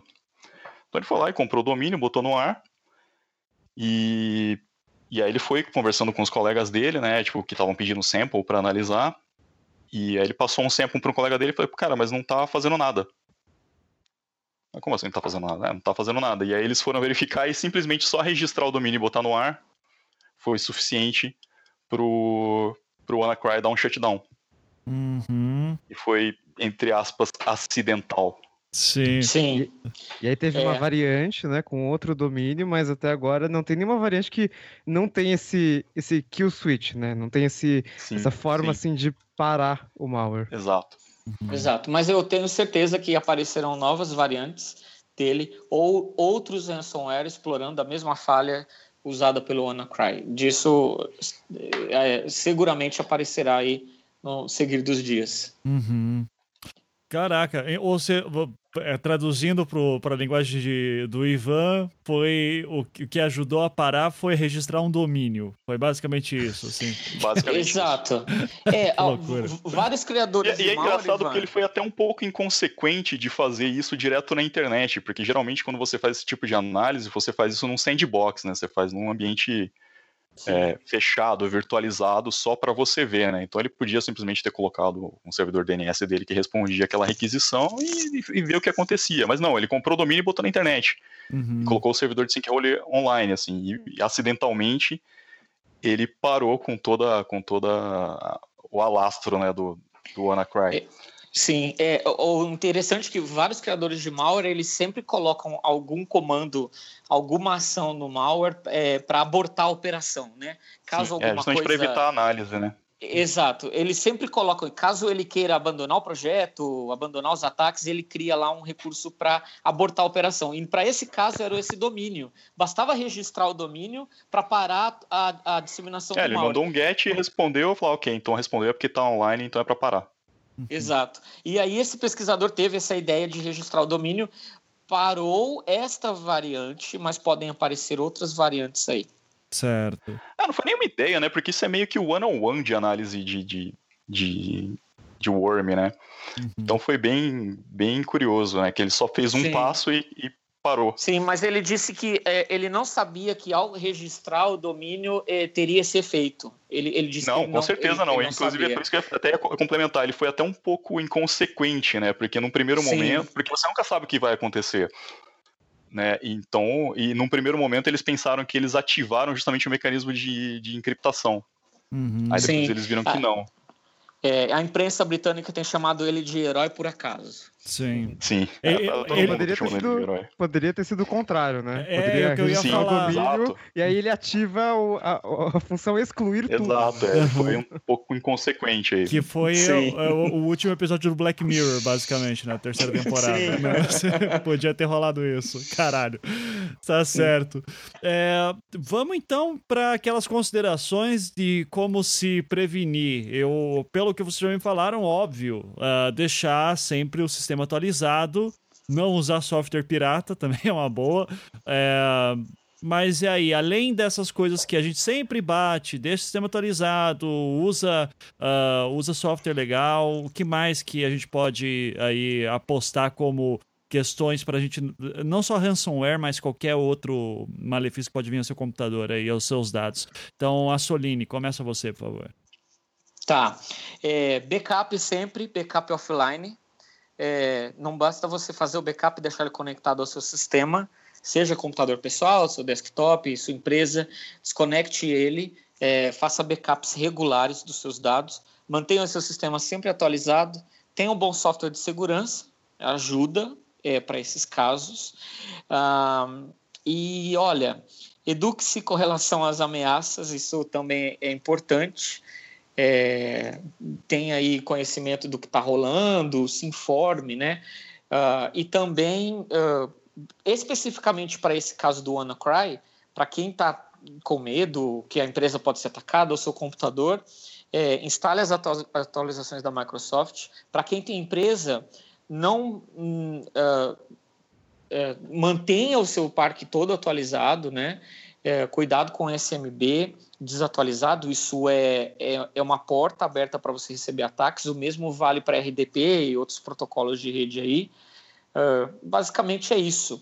É, eu queria uh, fazer um jabazinho, Ivan. Claro, claro. É, Para quem é, é, é, uma, é uma boa causa, né? As companhias de segurança, nós nos preocupamos com uh, a segurança de todo mundo, mesmo quem não tem grana. Então, nós temos uma ferramenta gratuita que protege contra ransomware. Ela, ela pode ser usada em ambiente doméstico, ela é totalmente grátis ela não é, ela é compatível com outros softwares de segurança, tá? Então quem quiser pode baixar ela, ela é gratuita, está disponível. A gente se preocupa realmente com, com a segurança das empresas e dos usuários na hora de uh, na hora que recebem um ataque de ransomware que tem um impacto muito grande. O nome dessa ferramenta é CART, é o Kaspersky Anti Ransomware Tool. Ele é totalmente grátis, o pessoal pode baixar e usar para se proteger contra esse tipo de ameaça. É, manda o link para mim depois, então, e vai estar tá no post também. É, a Soline, antes de passar para os outros, você falou. As dicas que você deu são basicamente para computadores. E para o meu celular que tem meus nudes, o que, que eu faço com ele? Hum, é, para o seu celular, sempre que possível, é, também use a versão mais atualizada do sistema. A gente sabe que para Android isso é um pouco complicado, porque às vezes o fabricante não libera as atualizações, né? Um, beijo para Samsung aí que eu tô esperando é. até agora entrar aqui também, tá? Pois é. Instale, eu te mandei instale... no Twitter para você usar o Nexus, Ivan. É, não, eu tô, tô quase indo para esses aí. é, instale preferencialmente o software, é, os aplicativos da loja oficial. Uhum. É, é mais seguro do que você instalar de outras lojas, especialmente quem tem Android tá? Uhum. Não faça jailbreak do seu celular se você não sabe o que você está fazendo. Se você não tem conhecimentos mínimos de, da área de segurança da informação, não faça, porque ao fazê-lo você vai estar expondo seu celular a, a, a ataques, tá? Uhum. Vai tornar ele mais vulnerável. Uh, e também uh, tenha um produto de segurança instalado no seu celular, um antivírus. Hoje, antivírus para Android é grátis a maioria dos, dos, tem produtos muito bons no mercado e eles ajudam a proteger o seu celular. Então, da mesma maneira que a gente tem antivírus no computador, tem o antivírus do seu celular, porque também existe ransomware para celular, para smartphone, infelizmente. E aquele papo de não, mas eu uso é, iPhone e Mac e essas coisas não tem vírus. é? Então, tem, tem ransomware para Mac. É, para Mac. Inclusive, é, tem um POC de um ransomware. POC é uma prova de conceito de um ransomware é, feito por um brasileiro. É, ele quis provar que sim, o Mac pode ser infectado com ransomware. Ele fez esse POC e já tiveram aí, ataques é, instalando ransomware em computador de usuário Mac. Para é, iPhone, não existe exatamente um ransomware, mas existe um ataque ransomware-like, né? onde eles é, capturam a sua senha do iCloud, e aí eles bloqueiam o seu aparelho e, e, botam um aviso lá na tela pedindo que se você quiser ter acesso ao aparelho novamente, pague tanto da forma tal. É um, é um sequestro do aparelho, né? Só que para isso ele não instalou um, nada malicioso no seu aparelho, ele simplesmente roubou a sua senha do iCloud através de um ataque de phishing, mandou um e-mail falso, você clicou, acreditou, botou sua senha lá e ele roubou. Isso é um ransomware-like, né? Uhum. Então, uh, todos os sistemas hoje são atacados e é importante o pessoal se proteger. Perfeito. E aí, Riga, comentários também de, além do que o Assolini falou, alguma outra coisa também que você gostaria de falar para o pessoal para se cuidar? Eu queria reforçar a importância do backup, né? Porque nesse caso, por exemplo, a gente, a gente sabe que a correção já estava feita, né? Então era só manter o sistema atualizado. Mas, por exemplo, se surgir um ransomware que aproveita uma falha, que é uma falha zero day, né? Que é uma falha que ainda não é conhecida, enfim, e que do nada surgiu na internet, acho que é importante ter o backup dos seus arquivos, né? Porque, por exemplo, se você for atacado por um ransomware, o ideal é que você não pague, e se você tiver o backup dos seus arquivos, fica mais fácil você não você não tem tanto prejuízo assim, né? Principalmente no negócio mais pessoal, né? Se for uma empresa, vai parar a empresa, assim, é, vai, vai ser complicado de fato. É, por exemplo, no Android, é, todo mundo tem que tem conta Google tem backup gratuito de fotos no Google Drive, no Google Fotos com espaço limitado. Tem uma limitação de resolução ali, mas, por exemplo, você pode fazer backup de todas as suas fotos. Então, imagina que você é atacado e, sei lá, criptografam todas as suas fotos, por exemplo. Está salvo na nuvem, então você consegue recuperar isso de volta. Uhum. É... E de uma empresa grande, né? Confiável, não vai. né? Se... É, de preferência. É, que é o, não o aquela Google, empresa... acho que dá pra confiar. É, não aquela empresa chinesa e russa que acabou de lançar o serviço ontem que tá oferecendo 5 terabytes de espaço. Isso. Acho que isso é importante também, né? Uhum. E, cara, no, e a questão do backup do, de backup offline, né? Acho que se o backup está na mesma máquina, não é backup. É só uma cópia, não é backup. Então, acho que é importante diferenciar uma coisa da outra, porque de repente as pessoas pensam, ah, eu tenho duas partições no meu Windows, né? Então, por exemplo, eu tenho o C2 pontos e o D2 pontos, e o D2 pontos está lá com, com backup. Isso não é backup, né? Uhum. Mesmo porque se o HD falhar, por exemplo, né, você perde o C e o D. Não tem, não tem a questão de, né, não tem uma cópia. Uhum. É, RAID zero, mesma coisa. Enfim, se falhar a máquina, falha os dois HDs, aí você se ferrou também. Enfim, é, é um grande problema. Então tem que, tem que se preocupar com o backup. E se você tem um backup, você não tem nenhum backup. Se você tem dois, você tem um. Perfeito. Maravilha. Valeu, Riga. E Yuri, você também, cara. Suas dicas aí pra galera. Beleza. Cara, sobre, sobre é, sistemas em geral, acho que eu não tenho muito que acrescentar. É, vou usar um generic case aqui. É, para as empresas, elas precisam ter uma política de segurança consistente, né, e que envolve tudo isso que já falou, PET, política de backup, controle de acesso, e, enfim, uma série de ações que eles têm que tomar, mas eu vou focar só num ponto aqui que eu já tinha falado, que é, é educação humana, né, educação dos seus funcionários, dos seus usuários, que é sempre o ponto mais fraco né, do, do, de toda a área de segurança, né? O usuário sempre está lá no, no, é o elo mais fraco. Então, é, ter uma política de segurança envolve fazer essa educação desses funcionários sobre é, como usar os sistemas, o que não fazer, né? não clique em links, não saia abrindo arquivo é, que não parece ser relacionado ao seu trabalho ou direcionado a você, é, aprenda a identificar um spam e tudo mais. Porque, que é isso, né, cara? O usuário ele é sempre, sempre o elo mais fraco. Tem até um quadrinho do XKCD que eu acho sensacional, que explica bem isso, né? Que ele, ele, ele mostra o hacker de Hollywood e o hacker do mundo real, né? Que o hacker Sim. de Hollywood, eles mostram lá, não, vou fazer um buffer overflow aqui no SMB desse servidor Unix com Visual Basic Script, ah, consegui acesso root e um monte de trololó. E aí, tipo, o hacker do mundo real tá um cara com o telefone e fala, ah, aqui é do Conselho de Segurança de Senhas do Condado. e, tipo... né? E geralmente é isso, né? Uhum. Geralmente engenharia social, né, phishing spam e tudo mais, é, acabam fazendo um estrago enorme. Sim. Então é isso. Fica a dica também para você parar de usar a internet da empresa para puxar filme em torrent, né? Que eu, eu sei que você faz é. isso, cara ouvinte. Se a sua empresa permite que você consiga acessar torrent é, de dentro da rede da empresa, ela merece ser honrada, cara. Complicado. É, é, a minha dica é larga a internet e só usa caderno, cara, porque quer ir no banco, vá no banco, sabe? Porque Amanhã vou descobrir alguma coisa, vai dar uma merda. Eu tô vendo a merda grande vindo acontecer ainda, assim, em algum momento. E todo mundo vai, vai lembrar de eu falando, ó, fica offline, não importa. É impressionante, a gente fica preocupado com essa questão de NSA e vigilância, e eu fico sempre impressionado com a quantidade de informação que nós voluntariamente colocamos online. Assim, eu acho que isso bate muito com o que o Yuri falou, assim, a educação da pessoa é, às vezes é muito mais determinante para ver se o computador dela vai se os dados dela vão ser liberados ou não. Então, fica a dica aí, cara. Até porque justamente você educar ela vai permitir que ela preste atenção nesses passos aí, né? Tipo, se a máquina está atualizada, né? uhum. né? se você está compliant com a política de segurança da sua empresa e tudo mais. Uhum. Sim. É, é, e os Linux? Eu não podia deixar esse ah, momento Linux, claro, comunista. Né?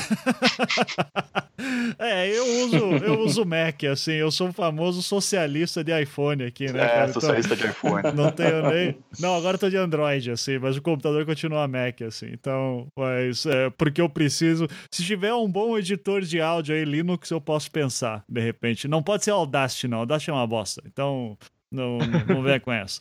Tá, tá. Okay. Então, beleza. Então, gente, queria agradecer imensamente pelo papo, foi super uh, interessante. Uh, eu vou com certeza chamá-los para outros programas, porque a gente, eu pelo menos adoro falar sobre uh, cibersegurança, cyberataques. Vai acontecer mais merda no futuro também, vai ser super interessante. É, já deixo aqui aberta também o convite para de repente a gente discutir em algum momento. E eu não sei se é o que vocês, se vocês entendem, mas de cyberterrorismo, que eu acho que é um é um, é um tema fascinante também. E, enfim, Bota fé que o Assolini aí também, que está trabalhando na Kaspersky, vocês debatem isso bastante, né? Então, uh, mas enfim, fica, eu agradeço novamente. Os links para encontrarem vocês no Twitter e os seus podcasts e sites estão todos online. Repito aí também que o Assolini vai lançar lá no Segurança Legal um podcast sobre o tema, uh, sobre esse cyberataque, com certeza muito mais técnico do que a gente falou aqui. Então, para a galera que quer uma coisa mais aprofundada ainda, fica a dica. É... Então é isso. Valeu, gente, e vamos dar aquele tchau pra galera, então. Tchau, tchau. Tchau. Tchau. É... Cara, pior que eu tinha planejado uma noite tão bacana para mim, sabe? Eu ia chegar em casa umas 10 horas, daí ia, ia fazer uma jantinha, daí ia editar o anticast, depois assisti meu Grey's Anatomy. E, e daí, daí, daí que o mundo decidiu virar do, do avesso de novo, né? É, é tipo isso, velho, eu tava, eu tava, eu tava, eu tava jogando Magic, cara. Uhum. sabe, sabe como o pessoal fala onde é que você tava no 11 de setembro, né? Agora é, é tipo isso, tá? sacou? Velho, eu, eu tava jogando Magic, velho. Eu não tô brincando, eu tava jogando Magic, eu tava no campeonato. Aí, beleza, um brother meu levantou do nada e falou assim: caralho, João, vão começar a te marcar em tudo, cara, vê isso. é, tipo isso. eu tava no meio da aula, cara. Eu tava no meio da aula. Assim, quando eu vi meu celular, tava explodindo. Não, foi tipo isso, cara. Meu, meu, meu, celular, assim, ele tava. Ele começou a esquentar no meu bolso de tanta menção e mensagem, tá ligado? Exatamente. Ai, ai. Não, a primeira providência que eu tomei foi mudar o teclado para russo, cara. Já, já pus o teclado em cirílico, já, assim, entendeu?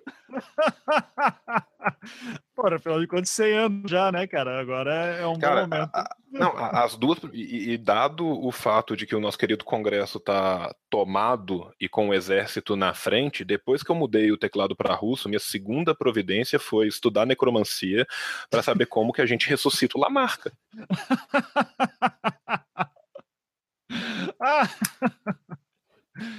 Caralho, cara.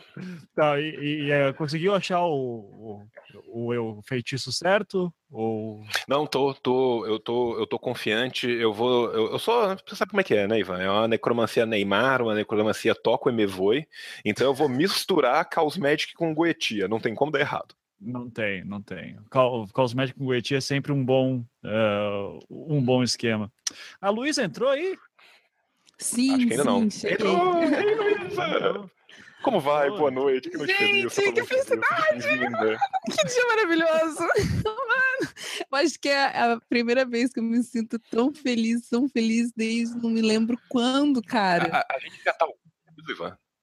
Já, já, já tá ao vivo. Já, já tem 300, quase, quase 400 Cara, como a gente está ao vivo, eu, eu, quero falar uma coisa assim. Eu, eu queria agradecer uh, publicamente a, a, a todo mundo da, da JBS. Eu estou passando por uma crise distímica horrível e pela primeira vez em meses eu sorri. E eu devo isso a você, grupo JBS. ai, ai, ai. O que, que é exatamente essa crise distímica, João? Ah, não, distimia é tipo depressão, só que em vez de você ficar triste, você fica puto, você fica com raiva. Rapaz, sério. Então ela não te paralisa, mas você fica no estado de anedonia constante. Então, assim, eu não sinto prazer com basicamente nada na minha vida, eu estou completamente morto por dentro, é horrível. Eu falei disso no, nos Males da Mentes do Decrepos, e é, e é verdade, cara, eu tô numa crise horrível há meses, cara. Hoje eu sorri, cara, hoje eu desanuviei, cara. Fico Ficamos felizes aí, então, pela, pela sua melhora. E eu acho que, assim, né, tá, a gente tinha combinado começar meia-noite, mas acho que já podemos começar, né, tipo, pelo menos esses três minutos, né, dizer o que, que você estava planejando da sua noite, o que, que você estava fazendo quando isso aconteceu, né, a gente estava conversando, né, João? Você estava na partida de Magic, o celular começou a explodir, É, eu tava dando aula, mas antes de eu entrar em aula, sete e meia mais ou menos, eu já vi que tinha dado merda, assim. Só que assim, eu já passei por tanta situação do tipo, olha a merda que vai acontecer! E daí eu entrava em aula e duas horas depois não tinha acontecido nada, sabe? Então, é, eu, eu uhum. já fico, eu já fico naquele modo de tipo, eu vou esperar um pouco para ver. E daí, quando eu vi que a parada começou a escalar, escalada, eu, porra, a parada é séria e o meu Twitter explodindo também. E, e daí foi isso. Daí, vamos, gra vamos gravar, vamos gravar. E, cara, eu tentei todo mundo. E o João e a Luísa aceitaram o chamado, né? Então, fico feliz aí vocês terem falado. E, e queria da Luísa. Que não, Ivan, ah, Ivan conta a verdade pro público. Uhum. Você desenhou um pentagrama no chão, colocou Sim. uma foto de Lenin em cada ponta e eu apareci na gravação. Teve isso também, verdade. Mas e a Luísa, o que, que você estava fazendo aí antes de, estourar a parada? Nossa, eu tava. Eu tava, na verdade, vendo coincidentemente uns vídeos do Trump, né? Que o Trump também tá em maus bocados. Eu tava aqui vendo uns vídeos do, do Seth Meyers, assim, dando uma risadinha. Deu, nossa, que momento legal. Fiquei pensando, meu, que mundo louco, né? Essa parada louca, Temer, pá. O Temer não, o Trump, falando com os russos. Que fita, acho que esse cara vai cair mesmo e não vai dar, sei lá, nem quatro meses de, de, de mandato direito. Tava uhum. pensando sobre isso, de repente eu vou pro Twitter. E o Twitter, obviamente, melhor lugar da Terra, já vou lá, urgente, já começou a, a, a, musiquinha do Globo, do Plantão Globo na minha cabeça. E eu fui entrar imediatamente no site do Globo, né? Que eu vi a notícia pelo Twitter. Uhum. A hora eu falei assim, caralho. Você conseguiu acessar é que pra mim não, não conseguia, cara. Tentava entrar, acho que o Brasil não inteiro tava tentando, o servidor não deu conta. Não consegui, não consegui, não deu conta mesmo. Eu fiquei dando refresh, refresh, refresh. E como eu não consegui achar na fonte, né? Fui recorrer ao Twitter. Sim, e também. fui, fui me aprofundar mais no Twitter. Quando eu comecei a ver os tweets do, do, do Georges, cara, eu já comecei a entrar em êxtase. Eu tinha uma reunião logo depois, eu não conseguia me mover eu, eu só comecei a twittar e retweetar coisas sem fim, em êxtase, memes e frases que vinham na minha cabeça, e momentos, House of Cards, Shonda Rhimes, estava tudo ali no Twitter, minha gente, Você não conseguia me mover. Você viu o tweet do House eu, of Cards? Você viu o tweet do House Sim, of Cards? Eu vi. Exatamente. pra quem não viu o House of Cards Twitter deles, uh, tweetou, é de, tá, tá foda a competição, alguma coisa assim, né, cara? Que... Tá difícil de competir, tá difícil, tá de competir. De competir isso. Cara, eu quero só aproveitar esse momento para falar duas coisas rapidinho. Rafael Braga está preso. De e... novo? Ah, assim, ah, continua, ah, não, pô, então, continua desculpa. preso, é importante lembrar disso. E Lucas Gomes Arcanjo presente. Quem uhum. sabe quem é, eu, eu, acho que é importante falar disso nesse momento, mas assim, eu, eu que nem eu falei com o Ivan, eu tô já pré-aquecendo uh, o meu forno, vou usar a fala do Lucas Edge, do Poderoso Porco, para minha pizza não sair solada, porque a gente sabe bem como é que funciona. Agora, que é reconfortante pra alma ver finalmente as coisas vazando desse jeito para todos os lados é muito bom, uhum. né? É muito bom. Apesar é de que o nosso querido senador Aécio Neves é alvo atualmente de seis inquéritos diferentes no Supremo Tribunal Federal. Depois eu quero até listá-los, porque agora são sete. Sim. Bom, em breve serão sete. E coincidentemente não foi hoje que foi arquivado, inclusive, uns pedidos de investigação que estava circulando não, no. Pedido de investigação, vira e mexe, tem, tá sempre sendo arquivado, né? Assim, é. Coincidentemente, as coisas acabam sendo distribuídas assim. para o Gilmar, né? E aí tem vícios de legalidade que impedem que a... vícios de legalidade, né? Vício chamado Gilmar Mendes. É.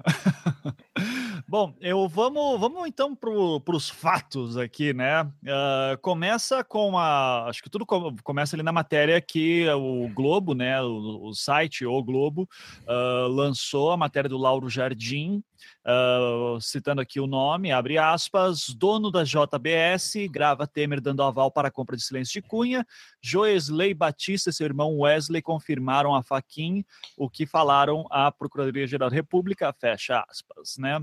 Uh, e daí aqui basicamente fala que tem uma gravação de que o, o. Eu vou ler exatamente o trecho aqui, tá? É uma delação como jamais foi feita na Lava Jato. Nela, o presidente Michel Temer foi gravado em um diálogo embaraçoso. Embaraçoso aqui é bacana, né? Uh, diante de Joesley, Temer indicou o deputado Rodrigo Rocha Loures, do PMDB do Paraná, uh, a República de Curitiba, né? Sempre vamos lembrar aqui, né? Para resolver um assunto da JF Holding, que controla a JBS. Posteriormente, Rocha Loures foi filmado recebendo uma mala com 500 mil reais enviado a Joisley. Temer também ouviu do empresário que estava dando a Eduardo Cunha e ao operador Lúcio Funaro uma mesada na prisão para ficarem calados. Diante da informação, Temer incentivou: tem que manter isso, viu? Aécio Neves foi gravado pedindo 2 milhões de reais a Joesley. O dinheiro foi entregue a um primo do presidente do PSDB, numa cena devidamente filmada pela Polícia Federal. A Polícia Federal rastreou os caminhos dos reais, descobriu que eles foram depositados numa empresa do senador Zezé Perrella, PSDB de Minas Gerais. E daí aqui tem um monte de outra coisa, a gente pode ler a matéria mais uh, aprofundada depois, mas é já a primeira coisa que quando eu vi essa chamada e o, o teor dela, eu disse, ok, eu quero ouvir a gravação, é, porque, cara, me estranhou muito a Globo tomar isso. Ainda mais o Globo, que é o local onde o, o queridinho do Temer, o Noblar, que inclusive eu mandei um tweet para ele perguntando se está tudo bem, né? Até agora não tive resposta. é, e o queridinho do Temer lá trabalha lá, escreve lá no Globo também, e, e, assim, né? De repente a Globo dando um furo desse, estourando a boca do balão, e diz que a Polícia Federal confirmou e os promotores também. Então, ao que tudo indica, existe essa gravação mesmo, e puta que pariu, né? Daí, assim, o Temer já falou que não tem nada, e Brasília pegou fogo, né? E, e Só lembrando que o Rodrigo Maia, quando saiu fugido do Congresso, falou que não tinha mais clima para trabalhar. Uhum, porque tá, virou uma zona, né? Você viu os vídeos, né? A galera maluca não, lá dentro. E, tipo assim, a galera tá. E assim, lá dentro virou uma zona e do lado de fora está o, o povo e o exército. Aham. Uhum. Mas o exército tentando defender ou querendo invadir também? Não, por enquanto querendo defender. Se tudo der certo na minha invocação necromântica do nosso querido. Até amanhã a gente consegue mudar esse cenário. A gente vai tentar influenciar esse cenário. Uhum. Eu, eu, só quero lembrar uma coisa para todo mundo. Nossa querida JBS foi a mesma JBS que operou fundos de hedge de derivativos contra o real brasileiro e que teve um lucro de 15 bilhões de reais apostando na queda da moeda. Uhum. Só lembrando, tá? Assim, quem é nossa amiga JBS? A JBS conseguiu ter mais lucro em 2015 com seus fundos de derivativos do que ela teve vendendo carne. Tá? A JBS basicamente operou como um banco de hedge. Uhum. Sim. E JBS, que também deu problema lá com a carne, né? Enfim, até uma das pessoas que eu convidei aqui para conversar e que obviamente não tinha tempo, então eu conversei com duas pessoas, né? Que eu queria muito que estivesse aqui no papo e, e obviamente não tem porque estão malucas, né? Que é a Luana e o a Luana Karen da, da, da da Voz do Brasil e o George Marques do Intercept, os dois devem estar tá malucos. Agora, o George, cara, deve agora estar tá, assim, com o celular estourando, assim. E uh, basicamente, uma das coisas assim que até a Luana me falou, uh, ela falou, diz assim: olha, eh, a, a JBS, ela para ela é complicado ficar apoiando um governo que está tão impopular assim, né? Então, a, a, de repente, fazer a Globo falar isso é, através da JBS faz sentido, dado a conjuntura atual. É, mas uma coisa que eu quero deixar claro, que é o que mais me cheira mal nisso tudo, é porque agora, sabe? O que, que aconteceu por trás dos panos, cara? A Globo não é boazinha nesse ponto para fazer plantão no Jornal Nacional desse nível. O... Meu, e, ainda mais e a JBS também. Fala aí, Luísa. É, desculpe, Ivan, é porque as emoções estão muito fortes agora. Mas eu, sinceramente, acho que tem muito a ver com, com, a, com várias teorias que agora não parecem tão, tão, tão conspiratórias assim. que a gente já estava falando há algum tempo, que é, meu, agora se cair, eles elegem alguém eles sabe? Uhum. Que, que se uhum. foda o Temer, que se foda o Temer, sabe? Foda-se Temer, foda-se Maia, foda-se Aécio. Quem vai ser comido primeiro nem importa mais, sabe? Cagou pra esses caras. Se cair agora, eles podem eleger quem eles quiserem e enfiam, né? Eu já até tuitei hoje, cuidado com o Dória, que o Dória te pega, te pega daqui, te pega de lá. Pronto, uhum. né? Então, já que já vamos começar com a conspiração agora. Então, o Temer não tem mais. Eu, eu falei, acho que num dos últimos que a gente gravou, que a função do Temer era manter a estabilidade do país. Ele precisava manter a estabilidade do país, é para isso que ele foi colocado para fazer um golpe, tirar o, o Partido dos Trabalhadores do poder e dar estabilidade para as reformas que estão fazendo agora e enfiando o dedo no nosso cu mas ele não está conseguindo deixar a, a, população pacífica, né, diante dos, do, dos retrocessos que estão sendo feitos é, e diante do, do, do, né, do monte de merda que a carreira de todas as pessoas é construída e que está se dando à luz, né? Tá, a gente está vendo agora uhum. como que é, né? Porque, né, vamos, já vou dar um spoiler aí, até falar de matar, já estão falando de matar, né? Então, para quem é lembrando aí do nosso amiguinho juiz, né, o Te Teófilo, Teófilo, Teori. Do ano? Teori. Teori, que morreu. Teori, uhum. que morreu no começo do ano, né? Então, vamos aí, que, né? Os teóricos vão à loucura. Então, o, o Temer tinha um papel que ele não não conseguiu cumprir. Então, agora que ele não conseguiu cumprir, e se tirar ele, a nossa querida, infelizmente, não volta de acordo com a lei, né? Mas foda-se a lei, né? Nos, nos países. É... Então, eu não preciso mais manter ele. Uhum. Posso. Manda aí, João. É aquela coisa, o capitalismo transnacional ele não dá ponto sem nó. Ele, o sistema vem se mantendo porque o sistema é muito bom em se manter no poder. Né? Eu concordo com a Luísa em gênero, número e degrau, porque ainda é um momento onde, se o Temer for extirpado, assume Rodrigo Maia, o mesmo Rodrigo Maia que teve menos de 5% de votação para para governo, o, o mesmo Rodrigo Maia, do maravilhoso vídeo com Naldo Beni. Rodrigo é a cara do novo, que quem não viu, por favor, veja esse vídeo da campanha do menino Rodrigo Maia.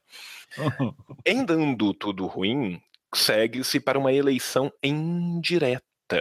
Nessa eleição indireta, que já foi ventilada e muito em Brasília, já teve muita reunião em Brasília, nomes como Gilmarzão e Renan da Massa são extremamente bem cotados. Caralho. Tá, então assim, tanto que quem já, já ouve o protocolo do pedido de impeachment pelo Molon, do Rede, e uhum. assim, gente, é o Caia, Rede, né? Caiado gritou que é para tirar o Caiado, o Caiado, cara. Eleições diretas, tá? O uhum. Caiado pediu eleições diretas, o Molon já protocolou o impeachment. Então assim, não tem ponto sem nó. A linha sucessória é o Rodrigo Maia, Uhum. Nesse Mas parece que vai ter impedimento, né? O Rodrigo Maia tem impedimento. Não, vai ter impedimento de todo mundo, porque vai ter impedimento do, do Renan, vai ter impedimento do Rodrigo Maia e vai pro Supremo. Uhum. uhum. Da Carmen Lúcia, né? Exatamente. Aí a ministra está na presidência, vai para ela. Em ela assumindo, ela vai ter um prazo para convocar uma eleição indireta. Uhum eleição indireta, aonde eu duvido muito que todo mundo vai chegar lá e falar assim: então, gente, eu estou sendo investigado por isso, por isso, por isso. O artigo 37 da nossa Constituição pede por moralidade pública, então eu me considero impedido de votar. Acho que não vai acontecer. É, é. E é isso que eu tenho medo, João, porque é, de novo, do Globo, matéria, uh, ou melhor, texto que saiu em março do Hélio Gaspari, uh, na coluna do Noblar, no blog do Noblar. Uh, texto, Fica Temer. Lembram desse? Lembram desse uhum. texto? Não sei se chegaram. Que ele falava: olha, o Temer é, uma, é ruim, mas é o que tem agora e dá para piorar se ele sair. E, e, assim, não querendo dar, dar, dar carinho para uma ideia de fica Temer, é, mas confesso que me deixa um pouco de medo do que pode vir a partir daí, cara. Porque uh, as instabilidades políticas, vácuos de poder nunca vão trazer coisa boa. E me preocupa muito o que, que vai vir depois disso, sabe? Então, é, não sei se você tem um chute do que pode, do que vai acontecer aí. Só, só, só, só, assim, um dado do momento, o filho do Teori Zavascki, né, o Francisco Pren Zavascki, soltou um texto no Facebook que termina literalmente com a frase: Desculpem o desabafo, não tenho como não pensar que não mandaram matar o meu pai. Aham, uhum. sim. Sabe? Então, assim, gente, o, o que, que provavelmente vai acontecer? Ah, é esse grau de denúncia num governo que tem uma popularidade, né, que quase dá 4%, né? Tipo assim, a, a tendência natural é que o governo do. Eu, eu, concordo com o que vários deputados e senadores disseram, e assim, o governo do Temer literalmente acabou. Uhum. É, eu acho que agora é uma questão de tempo. Vai se é, ter, então, a linha sucessória. Só, só uma informação que saiu no jornal Extra. O Temer está agora à noite com os, todos os seus principais auxiliares, tá? Devem estar tá lá. Assim, já está tendo a reunião. Todo mundo foi para lá para o palácio. O palácio também está. Tá ele provavelmente está lá no seu palácio de vice, onde ele gentilmente pede que se mantenha pagando cunha, né, uhum. né, este lugar. Uhum. E tá todo mundo lá. A foto do Aécio Pálido lendo as notícias também é qualquer coisa de impressionante. Impressionante. Aquilo o, ali, cara, Bonner, você já viu um cara com medo. Só, só, é só falando, né? Que o, é, só falando que o Bonner deu a notícia falando do ex-presidente Temer, né? Aham, aham. Ou seja, a Globo, a Globo já, né, já, já, já declarou. Sim. então, é. A questão Sim. assim. Se, se, se, se, se, o nosso Papa brasileiro, vulgo a Rede Globo, já declarou que é o ex-presidente, quem sou eu para discutir? Aham. Sim. Aí, beleza. E é interessante pensar. E vai começar os impedimentos. Vai uhum. para Carmen Lúcia 60 dias eleição indireta. Sim, Tudo que eu espero sim. é que a gente lembre do Congresso do Paraguai pegando fogo, gente. Vamos lembrar dessa imagem. Sim, por favor. Nossa, por favor. Quero muito, muito, muito, muito, muito mesmo que as pessoas se lembrem disso. Porque pensando no que muita gente questiona, assim, que esse furo saiu da Globo, porque é agora, né? Por que, que, sai, por que sair essa notícia pela grande mídia? É, é, é também porque assim eles conseguem ter com, um controle maior de como Gente, e... vão se dar a narrativa dos fatos. Então, assim, para eles, eles jogarem na cabeça das pessoas que desestabilizar mais não é o caminho que, tipo assim, ai, explodiu, mas está tudo mais ou menos sob controle, deixa a, a, a, legalidade, os processos legais serem feitos e tal, porque a coisa vai dar certo no final. Essa provavelmente vai ser a narrativa que vai ser dada. Tipo, ai, a merda foi pro ventilador, mas vamos tentar aqui controlar e tudo vai dar certo no final, vamos adiantar as eleições e é isso aí, vamos Não, tentar e, e ideia, renovar Luiz, é todo mundo. É, tá é, exatamente manter a oligarquia no poder, porque em isso uhum. acontecendo uhum. agora, o, o, dito, o devido processo legal do Estado burocrático, do Estado de Direito, e, que é um Estado burguês feito pela burguesia, para a burguesia, para a sua manutenção, a ideia é manter as grandes oligarquias no poder. A gente tem que pensar que a JBS já negociou, a negociação que foi feita, nem o Joesley, nem o irmão dele, Wesley, nenhum dos dois vão ser presos. Eles vão pagar uma multa de 225 milhões, que, visto o que eles fizeram com a economia brasileira nos fundos de derivativos, não dá 1%, Uhum. Tá? Para ficar livres, essa multa vai subir consideravelmente porque vai ser assinado um acordo de leniência. O que, que é um acordo de leniência? O acordo de leniência é basicamente o acordo de delação para uma empresa. É a figura jurídica equivalente à figura personal do acordo de delação. Então, assim, da delação premiada, as pessoas fazem delações premiadas. As empresas fazem um, um, acordo de leniência. O acordo de leniência, elas, elas vão fazer a delação, elas vão entregar os documentos, elas vão comprovar as suas acusações em troca de benesses e de pagamento de multas para que elas continuem operando. Só lembrando as grandes empresas, todas já têm ou acordos de leniência firmados ou estão fazendo isso. Então, o AS, o Odebrecht, a JBS, todas estão fazendo.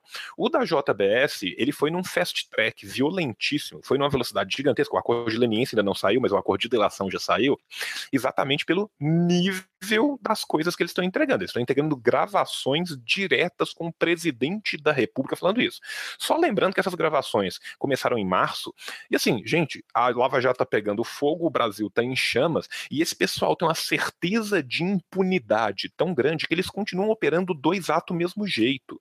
Uma das coisas que foi paga para o Cunha era 5 milhões referente a débitos de propinas passadas, que ele ainda teria para receber mais 15 milhões, porque o Cunha passou um projeto de lei para desonerar o, a cadeia produtiva de, do frango, que isso faz com que a JBS lucre bilhões. Eita. Tá? Então, assim, lembrando que a Odebrecht está assinando acordos de leniência e está sendo investigada no Peru, na Colômbia, na Nicarágua, nos Estados Unidos, na Suíça, no Paraguai, no Uruguai, a OAS igualmente, e a JBS também já tem encaminhado um acordo com a Justiça Federal norte-americana. Lembrando da operação gigantesca que a JBS tem mundialmente, sendo que nos Estados Unidos ela controla quase que 40 e tanto, 50 e poucos por cento do mercado de carne lá. Uhum. Tá, então assim, qual que é a ideia das oligarquias? É se manter no poder. Não importa quem que é o timoneiro, não importa quem que é a, em última instância, em última instância, o boneco. O que importa são os titeteiros que estão atrás. Essas pessoas aqui é vão fazer isso. Então, se eles fazem isso agora, eles têm chance de controlar a narrativa, igual a Luísa falou, tem chance de tentar desescalar a violência que isso provavelmente gere, e mais ainda tem chance de se manter no poder, elegendo um novo testa de ferro da burguesia para poder continuar fazendo o que vem sendo feito desde sempre. Uhum.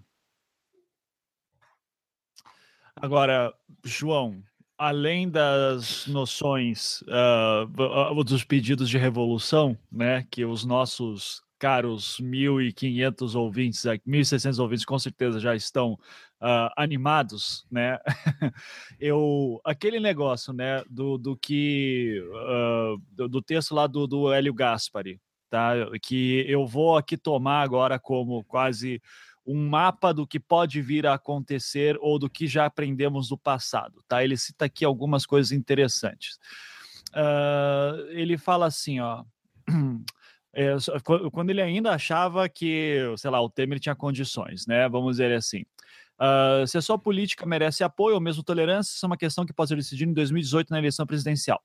A alternativa a este cenário seria o culto ao fora Temer. Para o seu lugar, iria uma pessoa eleita pelo Congresso e atira a primeira pedra quem puder dizer que os parlamentares elegerão alguém que mereça mais confiança, mesmo que seja pouca a que se deposita no doutor. Indo-se um passo adiante, Atire a segunda pedra quem for capaz de garantir que esse povo, que esse novo presidente respeitará o, o calendário eleitoral que prevê uma eleição presidencial para 2018. É, lembrando que esse texto aqui saiu antes de toda aquela papagaiada que teve um tempo atrás, de que ia mudar as eleições, ia ser para turnos de cinco anos, e que talvez não tivesse eleição ano que vem, depois isso foi desmentido, né, tal. Daí aqui vem o, te, o, o, ponto que eu acho mais interessante do texto do Hélio Gaspari.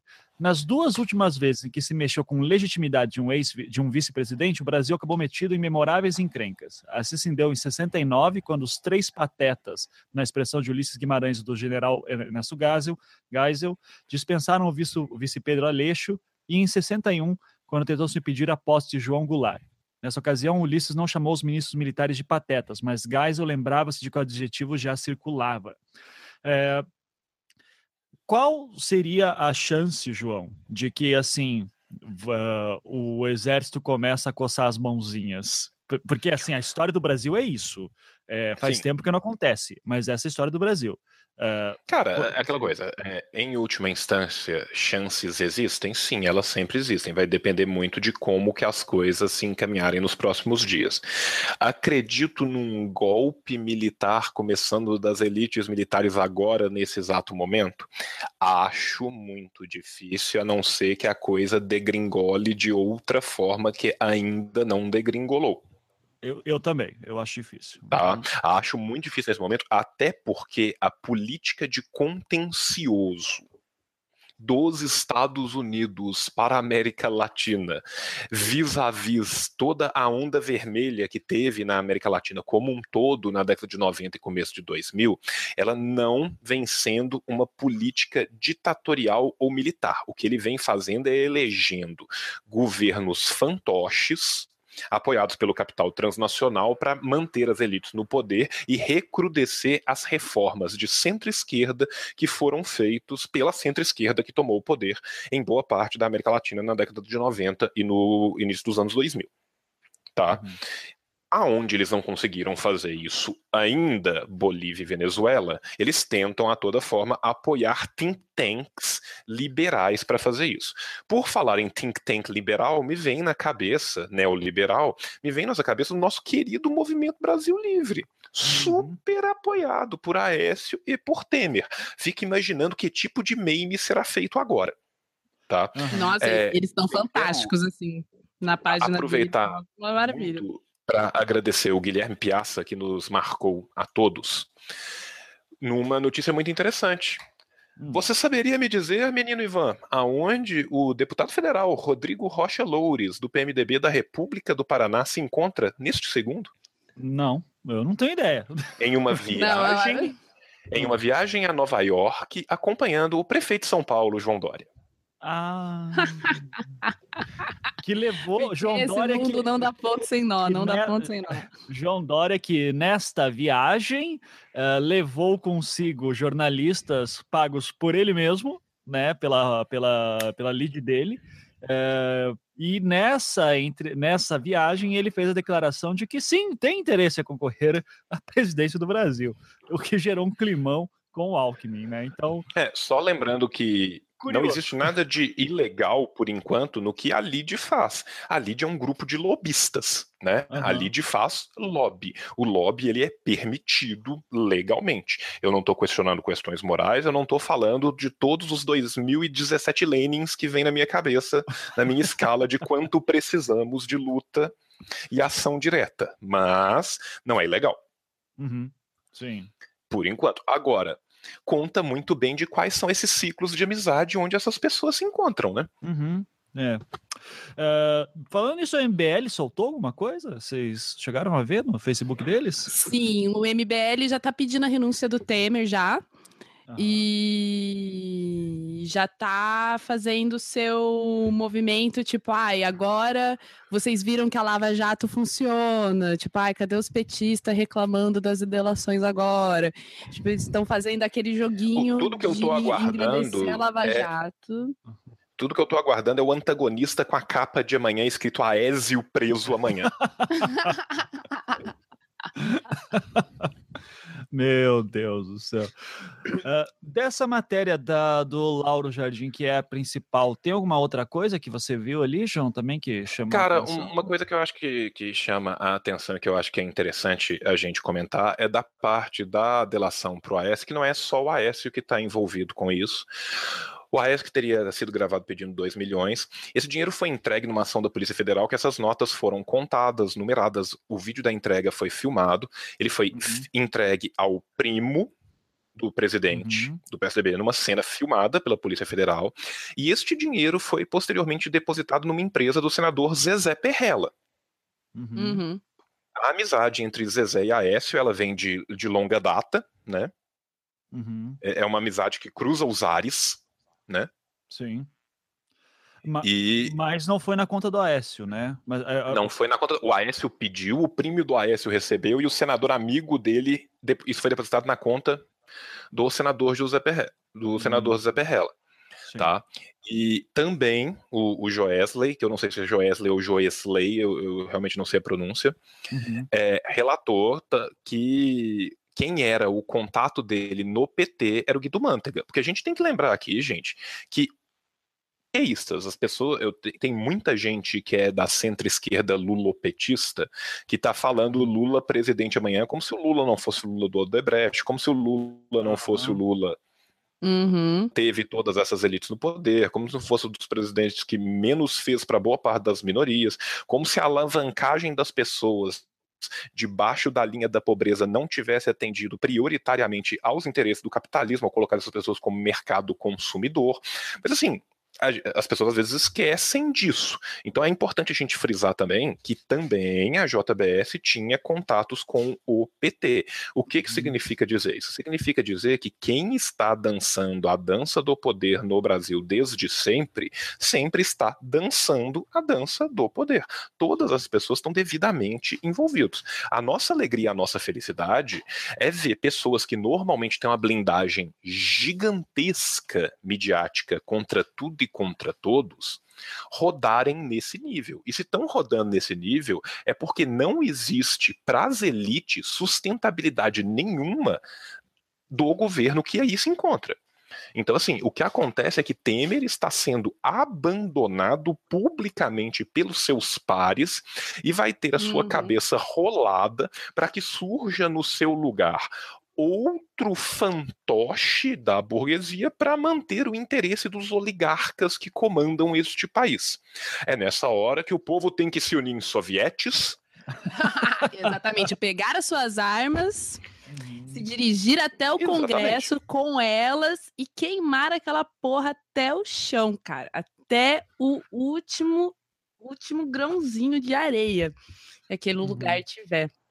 Nossa, tem, então... é, é, é, justamente isso, assim, na verdade. Porque o, o, esse processo que vai se dar agora é, tem, tende a estar muito bem controlado pela, pelas, pelas forças que estão agora no poder, pelas forças hegemônicas, assim, o discurso, a gente tem uma mídia hegemônica que vai trabalhar em cima de um discurso que leve justamente por esse caminho que o João falou, é, a gente vai ter todas as forças políticas dessa, dessa burguesia trabalhando em prol dessa manutenção, e eu acho que as pessoas agora vão começar a ficar bastante com o cozinho na mão na hora de fazer as suas mutretas, eu espero, né, pra, eh, enfim, que eles agora criem um pouco de bom senso, mas depende muito da reação das pessoas, inclusive o, o cenário que você estava cogitando com relação ao golpe militar, assim, é, depende muito da reação da população nesse momento. Então, porque se as, ninguém fizer nada, a tendência é justamente a, o caminho das eleições indiretas, mais um fantoche. E, e... é a tendência da burguesia legitimizar o seu golpe dentro do golpe. Exatamente. Total, e, e, ainda saírem de salvadores da pátria que nos Exatamente. salvaram e, no, e, nós e os esquerdistas malucos não, não, conseguiram fazer nada, só ficaram fazendo greve. Então, o que e, o centro-direita momento... vai falar de Estado Democrático de Direito nesses próximos dias vai ser uma novidade. Legalidade, proteção da democracia, proteção das nossas leis, dos nossos direitos, da nossa Constituição nunca vai ser tão aclamada como ela vai ser nos próximos dias. E, e a gente vai ter aula sobre a importância da democracia nas propagandas institucionais e nos programas de TV.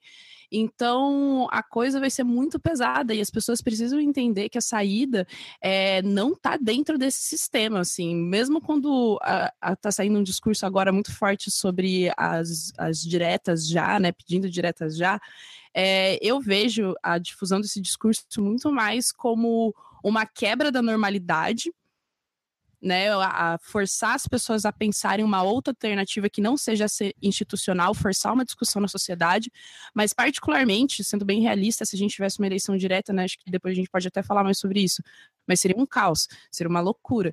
E só que o importante é justamente as pessoas tomarem é, propriedade sobre os fatos que estão acontecendo agora, sabe? Sobre os rumos das coisas que estão acontecendo agora, porque a merda no ventilador, uma situação, um por exemplo, pré-revolucionária, é, digamos assim, é merda no ventilador total. E se as pessoas não tiverem um controle e, e a objetividade nas suas ações em realmente romper com o sistema, é, um, você vai ter um, um, um retrocesso, se duvidar, bem maior.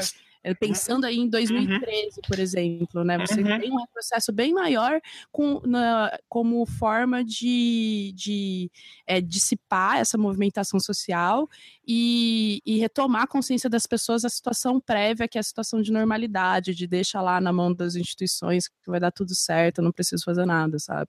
Então as pessoas eu... realmente têm que começar a se empoderar do que está acontecendo agora. Eu quero imprimir a fala da Luísa e colar ela nas paredes do meu quarto. Eu quero, eu quero que a NASA desenvolva um MP3 tatuável para que eu possa tatuar os últimos minutos dela falando. Tá? Eu, eu só quero fazer dois comentários. Eu quero ler um trecho da delação. Se você for se for você a pegar em mãos, vou eu mesmo entregar. Mas se você mandar alguém de sua confiança, mando alguém da minha confiança. Propôs Joesley. Tem que ser um que a gente mata ele antes de fazer a delação. Vai ser o Fred com um cara seu. Vamos combinar com o Fred com um cara seu, porque ele sai de lá e vai no cara. E você vai me dar uma puta. Você vai me dar uma ajuda do caralho. Respondeu Aécio. Caralho, cara. Tá? E o Lula acaba de ficar pistola barra meter o louco. Tá? Eu, eu quero deixar isso bem claro. O Lula Oi? postou duas fotos no seu Facebook, não sei se é montagem ou não, não consegui abrir aqui ainda para ver, mas são Lula adicionou duas fotos, uma foto do Temer cumprimentando o Moro, uma foto do Temer embaixo e o Moro e o Aécio cochichando naquele prêmio da Isto É. o Lula tá louco, cara. Se isso não é montagem, de fato ele ficou pistola e meteu o louco. Ele ficou pistola! Ele ficou pistola! Caralho, eu entrei aqui agora eu consegui ver. Ele ficou pistola Ele e ele meteu pistola. o louco. Puta, mano, que dia massa, velho! Nossa, que dia massa! Cara, eu tô, eu tô desacreditando dessa postagem, cara. Ai, mano! Ai, cara, a realidade não, não, não há o que bata a realidade, cara. Por Então, que, que a gente se droga, mano? Eu vou, eu vou jogar uma aqui, hein? Olha só, porque assim, a gente tá. Vamos partir do princípio, porque assim, se essas gravações estão sendo feitas desde março e tal, o Guito, ah, vou vou citar aqui até o trecho também da matéria do Lauro Jardim, em que ele fala sobre o Guido Mantega, né? O Joesley ah, revelou também que Guido Mantega era o seu contato com o PT. Era com o ex-ministro Uhum. da Fazenda de Lula, ah, e Dilma Rousseff que o dinheiro de propina era negociado para ser distribuído aos petistas e aliados. Manteiga também operava os interesses da JBS no BNDES. É, ou seja, não de. dá a entender que o Lula pode estar na merda aqui também. Tá? Deve ter mais gravações aí que a gente não sabe. Pode ser que apareça alguma merda pro Lula. Agora, se ele tá pistola a ponto de fazer uma postagem dessa, então eu suponho que ou ele é louco, e eu não duvido, é, ou ele de fato tá com a consciência limpa. É, vou jogar aqui uma ideia, tá? Eleições indiretas e começa a circular a ideia do Lula voltar por indireta. E aí? Cara, Que- eu acho, eu vou ser muito sincero com você e eu vou falar uma coisa aqui, eu espero que toda a centro-esquerda me ouça com muito carinho, muito cuidado. Independente de como, se o Lula voltar, você pode ter certeza que o Itaú vai voltar a lucrar pra caralho, que os interesses vão ser mantidos, que as mesmas leis anacrônicas que hoje em dia fazem com que Rafael Braga se mantenha preso vão continuar Aí a gente vai ter outro passadas. grande acordo nacional. Nós vamos ter outro, Outro grande, grande acordo, acordo. nacional. Não existe solução de luta proletária com um detrator do proletariado. Exatamente. Nossa, pelo amor de Deus, gente. Pelo amor de Deus, sabe? Sabe? As pessoas parecem se esquecer de quem nós estamos falando. Exatamente. Sabe? Vamos O- o esquecer, peti- assim, por um segundo petismo que no existe Brasil, eleição. O petismo é um sebastianismo, sabe? Assim, e- e- eles veem um santo e um deus na volta de Lula. sabe? E, e- e quem viveu os anos deveria saber, e quem vê o arcabouço jurídico do governo Lula e do governo Dilma deveria muito bem saber, e quem vê como foram lidadas as questões de minorias deveria saber que, a- que o buraco é mais embaixo, gente. Continua sendo o mesmo amigo da Odebrecht, continua sendo a mesma pessoa que nunca deu tanto lucro para todos os bancos do Brasil. Uhum. Exatamente. Eu acho que as pessoas tinham que fazer um exercício, assim, de pensar assim, fecha o olhinho e imagina um mundo que você não pode votar no Lula, sabe? Imagina que o Lula não existe. O que, que você faz, sabe? E, Tipo, o que, que você faz se você não pode votar no Lula, né? E não me fala Ciro Gomes, que senão eu vou bater na tua cara, pelo amor de Deus. que eu vou bater na sua cara. Eu não sei quem você é, eu te respeito muito, mas você precisa de um choque de realidade se o Ciro Gomes aparecer na sua cabeça. Então, é, o, as, as, pessoas precisam pegar as suas mãozinhas e encarar a realidade que, que ir lá e elas têm que ir lá e fazer a coisa certa, sabe? Quebrar uns ônibus, queimar uns carros. Fazer a coisa certa, entendeu? É isso que as pessoas têm que fazer amanhã, porque tá tendo, meu, tá tendo várias manifestações amanhã, e eu acho que amanhã é um ótimo dia de testar o louco da galera, entendeu? Vão lá, meter o louco na manifestação, é isso mesmo, principalmente Luiza, a galera que tá em Brasília, pelo amor de Deus. Luísa, eu só não vou concordar com a via aí do, do, do Isso é um meme. advogados, isso é um meme. A parte do queimar um carro é um meme, pelo amor tá. de Deus. É, não, mas eu, eu, só não. Mesmo que fosse verdade, tá? Mas é, é eu só não faço isso porque assim. É, uma coisa que o João já falou outras vezes, e eu concordo em gênero, número e grau também, que é Uh, a gente, o, o, brasileiro não tem mentalidade para uma revolução popular no momento, sabe? Não tem isso agora. O que, que vai ser? Mas se tem algo que pode causar o estopim de uma revolução, é uma situação extrema. Sempre que eu falo isso, eu falo. Exatamente. Teria e a sociedade está pronta para a revolução? É isso que eu, que eu falo. Gente, se a gente for, se a gente for pensar, se a gente for... revolução, gente. gente vamos pegar uma análise histórica, vamos ver a Rússia. A Rússia era um país semi-feudal, sem burguesia nacional, com um nível de alfabetização inferior a 10%. Precisa para uma revolução é um estupim revolucionário. Isso tá isso pode vir a se tornar. Ainda não se tornou. Apenas lembrando que, citando o né, o nosso querido Manifesto Comunista, os trabalhadores não têm nada a perder em uma revolução comunista a não ser os seus grilhões. Uhum. Cara, cê, gente, vocês estão doidos. Eu desculpa, assim. Não, não, vai rolar, gente, sério. É, não, não, não. Não, cara, não, não, tem, não, não tem, não tem estrutura para isso. Não tem a mínima estrutura para isso, assim. Que, Tá o, louco, o Trump tá vazando informação pra Rússia, sabe? O mundo tá meio doido. Você não diga que algo não é possível nessa vida, entendeu? E assim, quando eu falei de jogar o Lula, eu vou dizer até por que isso. A impressão que eu tenho é que depois do, da fala do, da, da, audiência que ele fez aqui na República, né, de Curitiba, é, com o Moro, é que é, ficou melhor para o Lula, ficou menos ruim. É, o, a, o, argumento dos, do, da galera que é contra o Lula fica dizendo: ah, ele está jogando na culpa da Marisa, né? É, e, e, e, é difícil tirar alguma coisa. Daí fica aqueles, aquelas coisas imbecis de ah, lacrou desse lado, lacrou do outro. É, enfim, né? Essa esquerda de lacração, assim, que é uma coisa que me irrita demais. Uh, mas, acima de tudo, me parece que deu uma limpada e a figura do Lula começa a ganhar uma certa força, inclusive por aqueles que até pouco tempo atrás estavam lutando contra ele. Eu não duvido que apareça a figura do Lula, e daí, João, me preocupa, porque assim. Uh, seria uma figura que daria uma cara de ok, é, não acharam nada contra mim, eu vou conseguir agora é, dar uma organizada, eu, o país cresceu pra caramba na minha mão, eu vou, volta todo esse mito de novo, e é o que você falou, mantém as mesmas estruturas com os mesmos atores. É, e eu não vejo saída para isso nesse momento.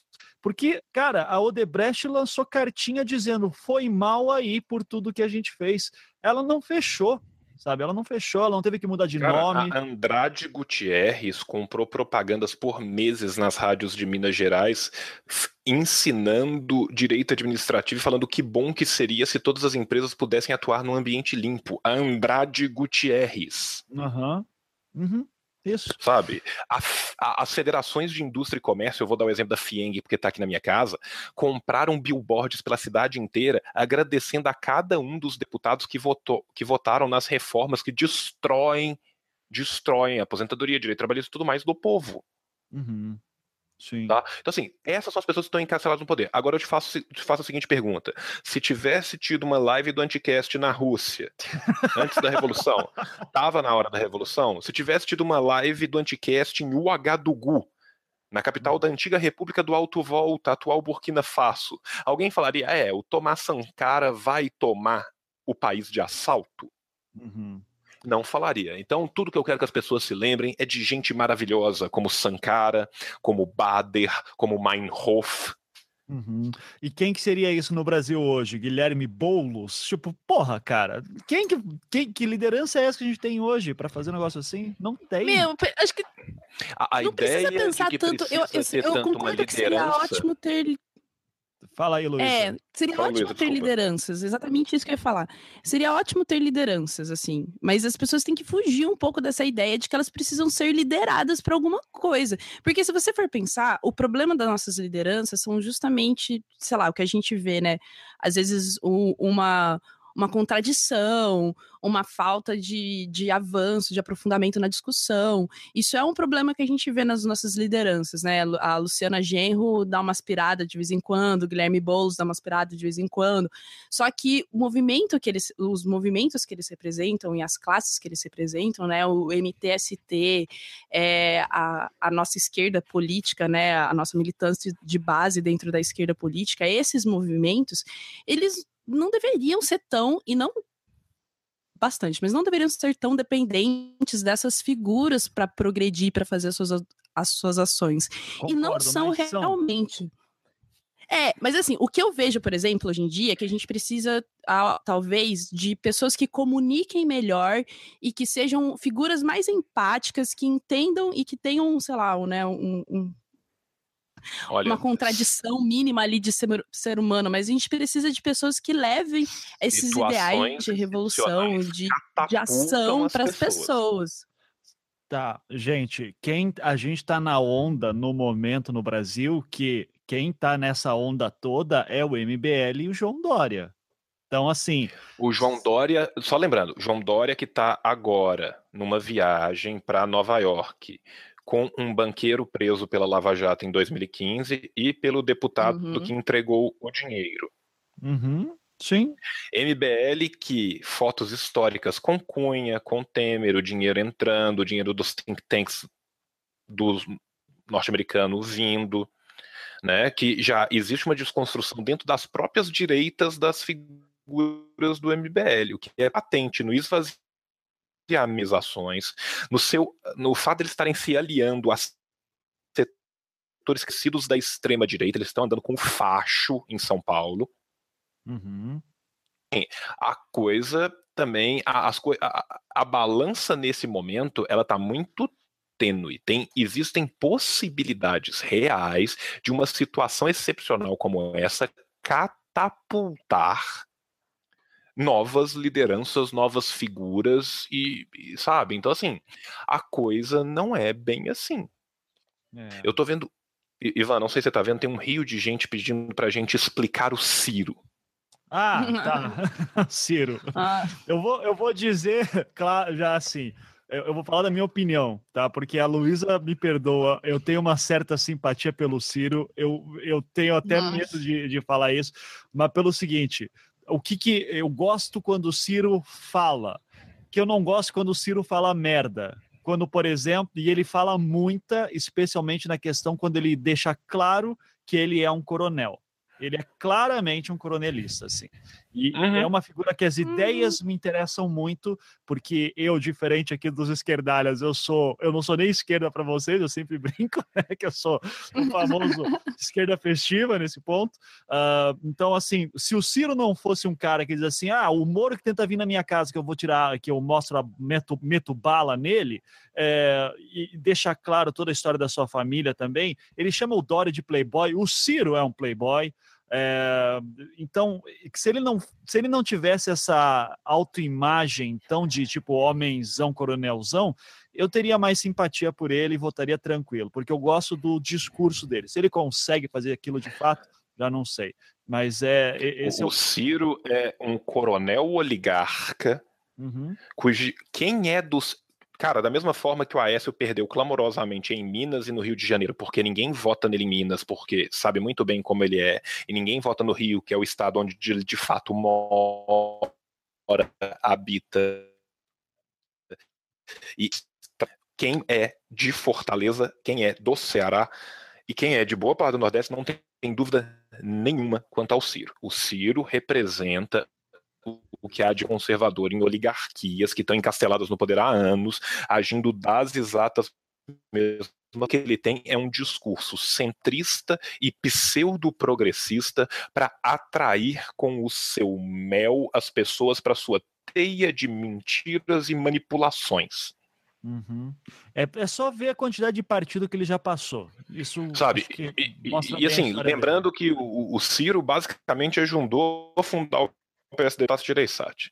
É, só lembrando aqui o Fred Bruno, cara, arroba Fred Fred Bebê Tomás, lembrou uma frase maravilhosa de um menino que né, mora no meu coração, Leon Trotsky. Toda revolução parece impossível até que se torne inevitável. uhum. tá? E assim, pra gente ter uma noção aqui, é aquela coisa, o Ivan, ele se diz, eu falo brincando de esquerda festiva e tal, mas o Ivan tá, é bem menos radicalizado do que eu e a Luísa. A Luísa é bem mais radicalizada do que o Ivan, e eu acho que a Luísa pensa assim, nossa, o João é ótimo, mas tem horas que a gente tem que amordaçar ele e amarrar ele no fundo da sala. Sem dúvida. Sabe, tipo assim, eu, eu vou ser sério com você, Ivan. Nos meus sonhos mais lindos nesse momento, eu vejo um lindo canavial, uma foto de Augusto Liberato, vários políticos trabalhando e escrito na porta Gugulag.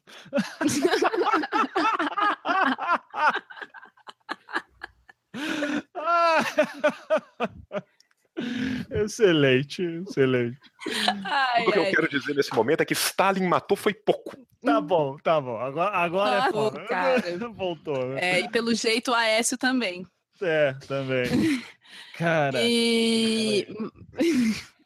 Mas então, só para só reforçar, né? Porque o, o, João já disse maravilhosamente bem o porquê não gostar do Ciro. Eu gosto, na verdade, do João porque ele faz isso. Ele fala maravilhosamente bem coisas que eu só consigo mais ou menos processar na minha cabeça. Mas o, o Ciro, o Ciro é uma figura e é foda porque as pessoas gostam dele justamente do jeito que o Ivan gosta, sabe? Uhum. Tipo, eu sei que o cara é um merda, mas eu gosto dele.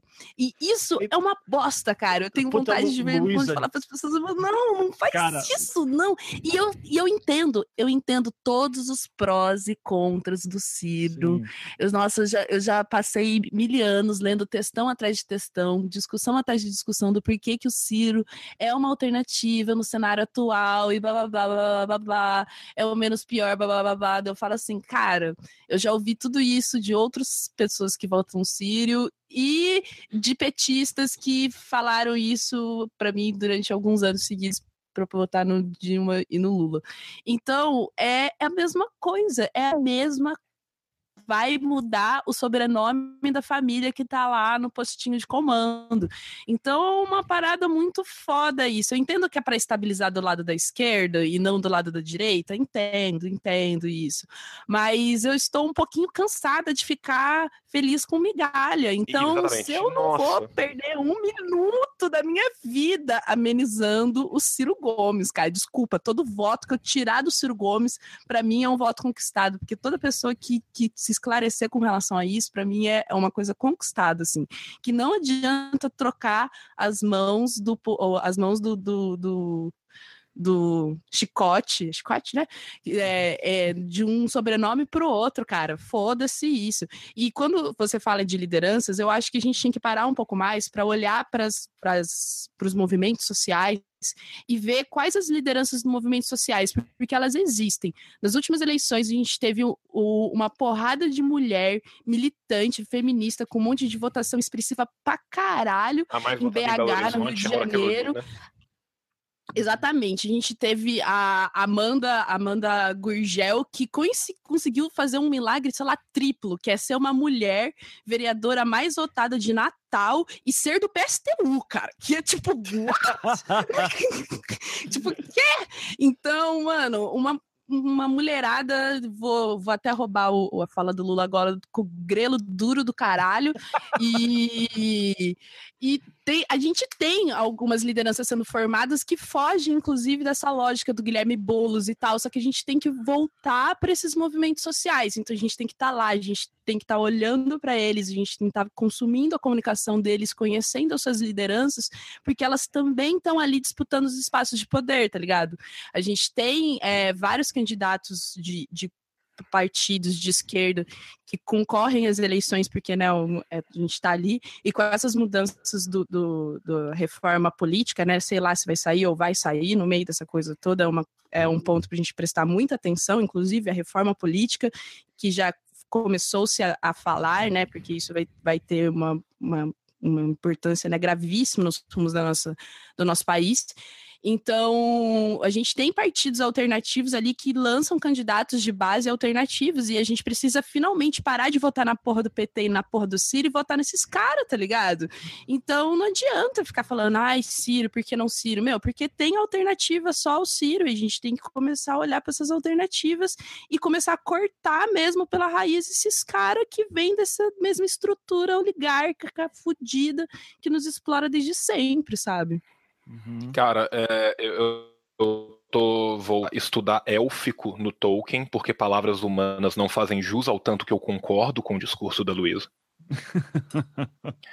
e eu caí umas três vezes porque eu tentei aplaudir ao mesmo tempo com a mão e com os pés. Tá? Vamos passar aqui para o mundo bizarro, onde eu não sou marxista e sou weberiano. Tanto Ciro quanto Lula, eles têm um carisma eles são figuras carismáticas. Quando eles param para falar, quando eles começam a falar, você para para ouvir. Então, assim, é como o canto da sereia que levava o barco ao naufrágio. Uhum. Tá? São sereias cantando para o proletariado para que ele leve o barco aonde você é o escravo e está navegando rumo ao seu próprio naufrágio. Tá? É, é, eu concordo assim imensamente com a Luísa, não é solução. Não é solução. E ela falou, e é super bem lembrado, do surgimento dessas novas lideranças. Aqui em Belo Horizonte, a, a votação da Áurea foi tão expressiva que ela conseguiu levar a Cida junto com ela, uma segunda deputada, uma segunda vereadora do PSOL. E ano que vem tem eleição. Uhum. Eu acho que eleição funciona alguma coisa? Não.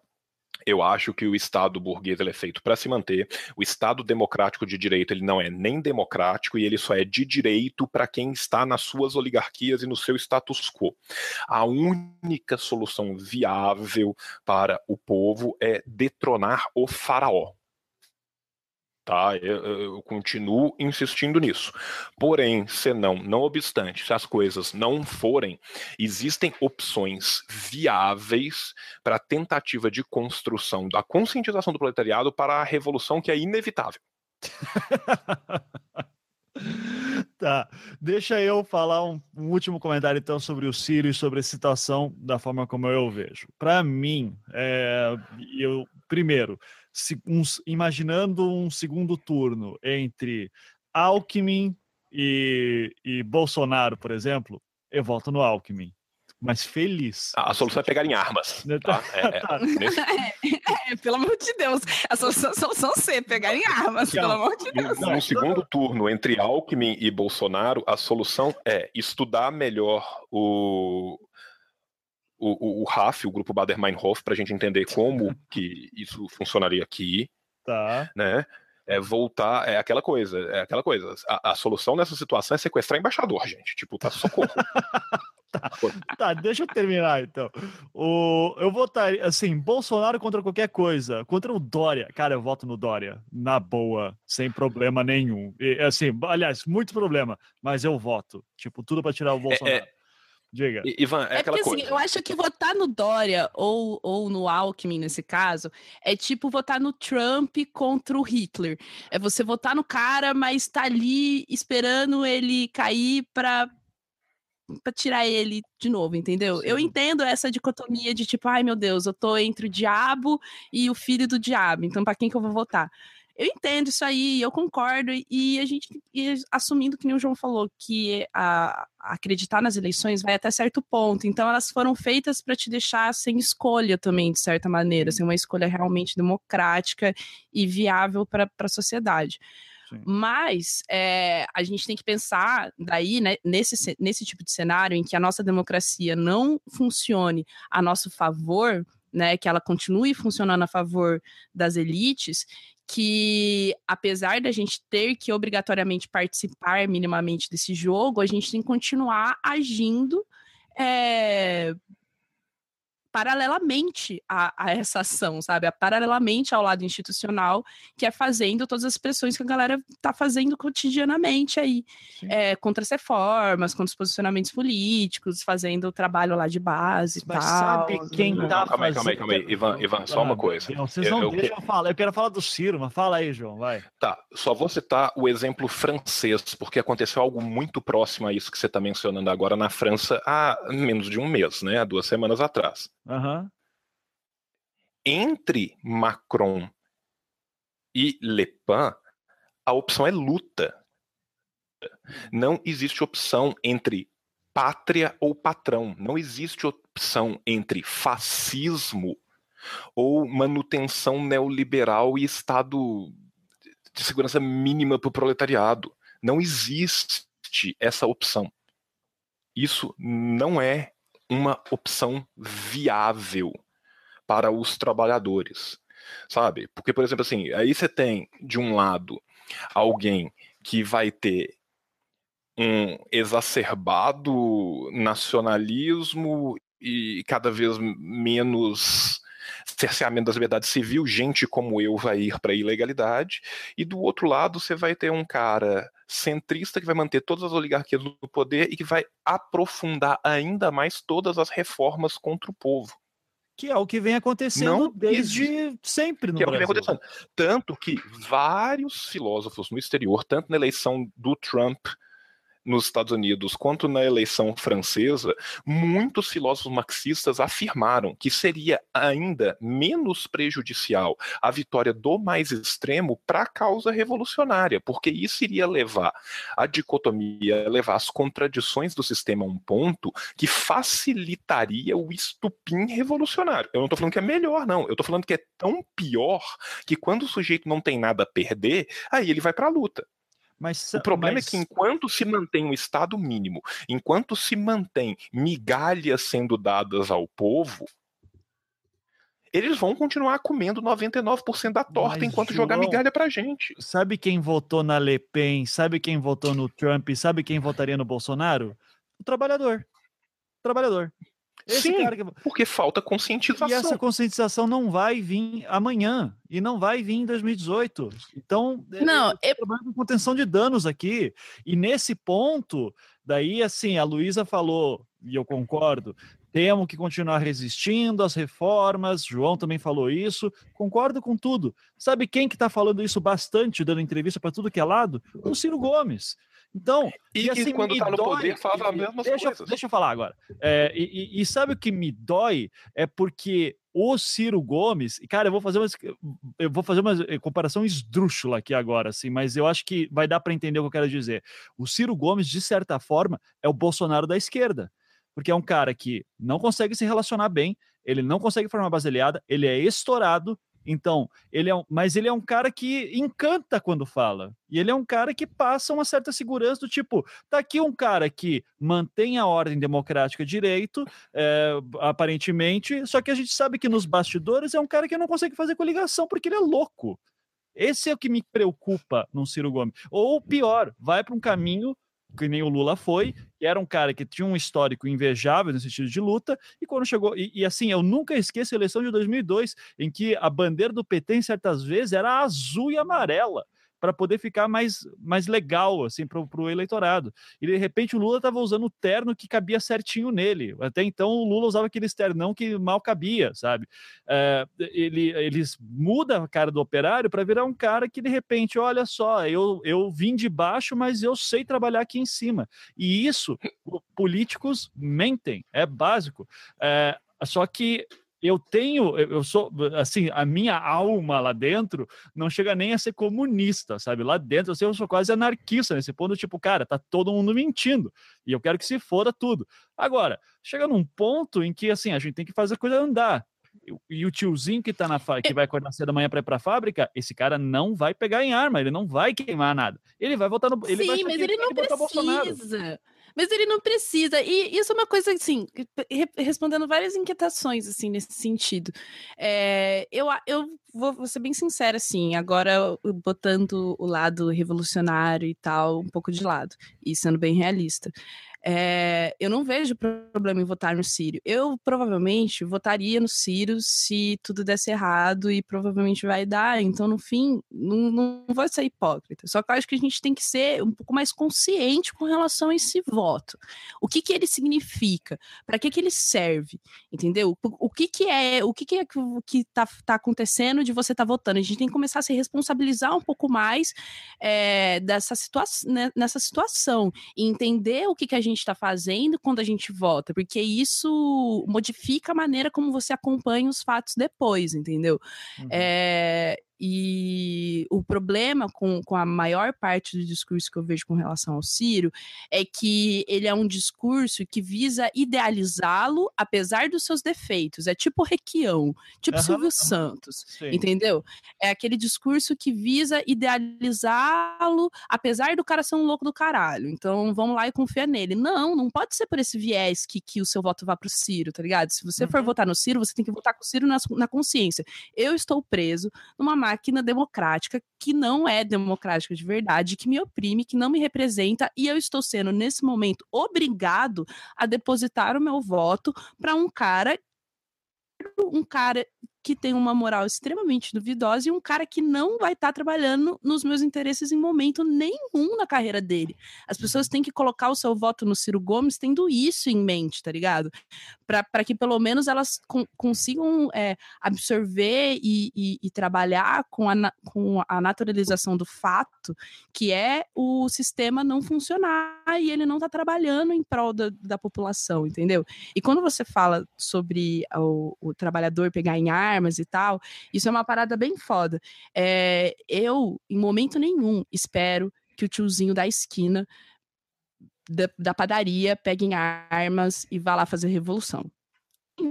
Eu, eu, inclusive, a revolução precisa de pão. As pessoas precisam estar alimentadas. Então, é ótimo que o padeiro esteja fazendo pão enquanto a revolução acontece e dando para as pessoas. É, que existe toda uma outra classe de pessoas e, e, e, uma classe que não é, assim, mínima, e a gente está falando aí realmente dos movimentos sociais, dos movimentos políticos, que é uma base do. É gente pra caralho. Se você já foi numa manifestação do PT, por exemplo, aqui em Londrina, as manifestações são muito pequenas, sabe? Uhum. É, porque a esquerda daqui é. Paraná. Paraná, interior do Paraná, né? Então vamos lá. E, e quando tem manifestação que traz a galera da CUT, do MST e tal, mano do céu, é outra coisa, é outra galera, outra força. Você vê aquele povo, meu, raçudo mesmo, e essa galera tá afim de fazer o, o, a, a revolução junto, sabe? Eles já estão preparados, eles estão estudando ó, há tempos, enquanto tá todo mundo aí tentando se, se ligar na ideia de que a gente precisa de um, um sistema, um estado alternativo, um, um, um modo é, uma ideologia hegemônica alternativa, essa galera já tá nessa produção faz tempo, entendeu? Hum. Então, a gente precisa justamente quando a gente fala de pegar em armas e se revoltar, é a gente que pode, que pode se dar ao luxo de fazer isso, entendeu? Nós, classe média, ali mais ou menos, sabe? A gente ali que pode estar na manifestação, que não trabalha minimamente perto dos locais, que pode botar um pano na cara, que se for preso pela polícia vai ter gente que vai se importar com você o suficiente para te tirar da cadeia. São essas pessoas que deveriam estar ali realmente colocando. E é para essas pessoas que a gente fala, eu já falei isso aqui antes, tá ligado? Também sobre isso. É, a, a, a gente precisa que mais pessoas que ainda estão com um pouquinho de medo de se manifestar, mas já têm consciência do que está acontecendo, realmente vão lá e, e sabe? Tipo, Tipo, é justamente nessa parcela da população.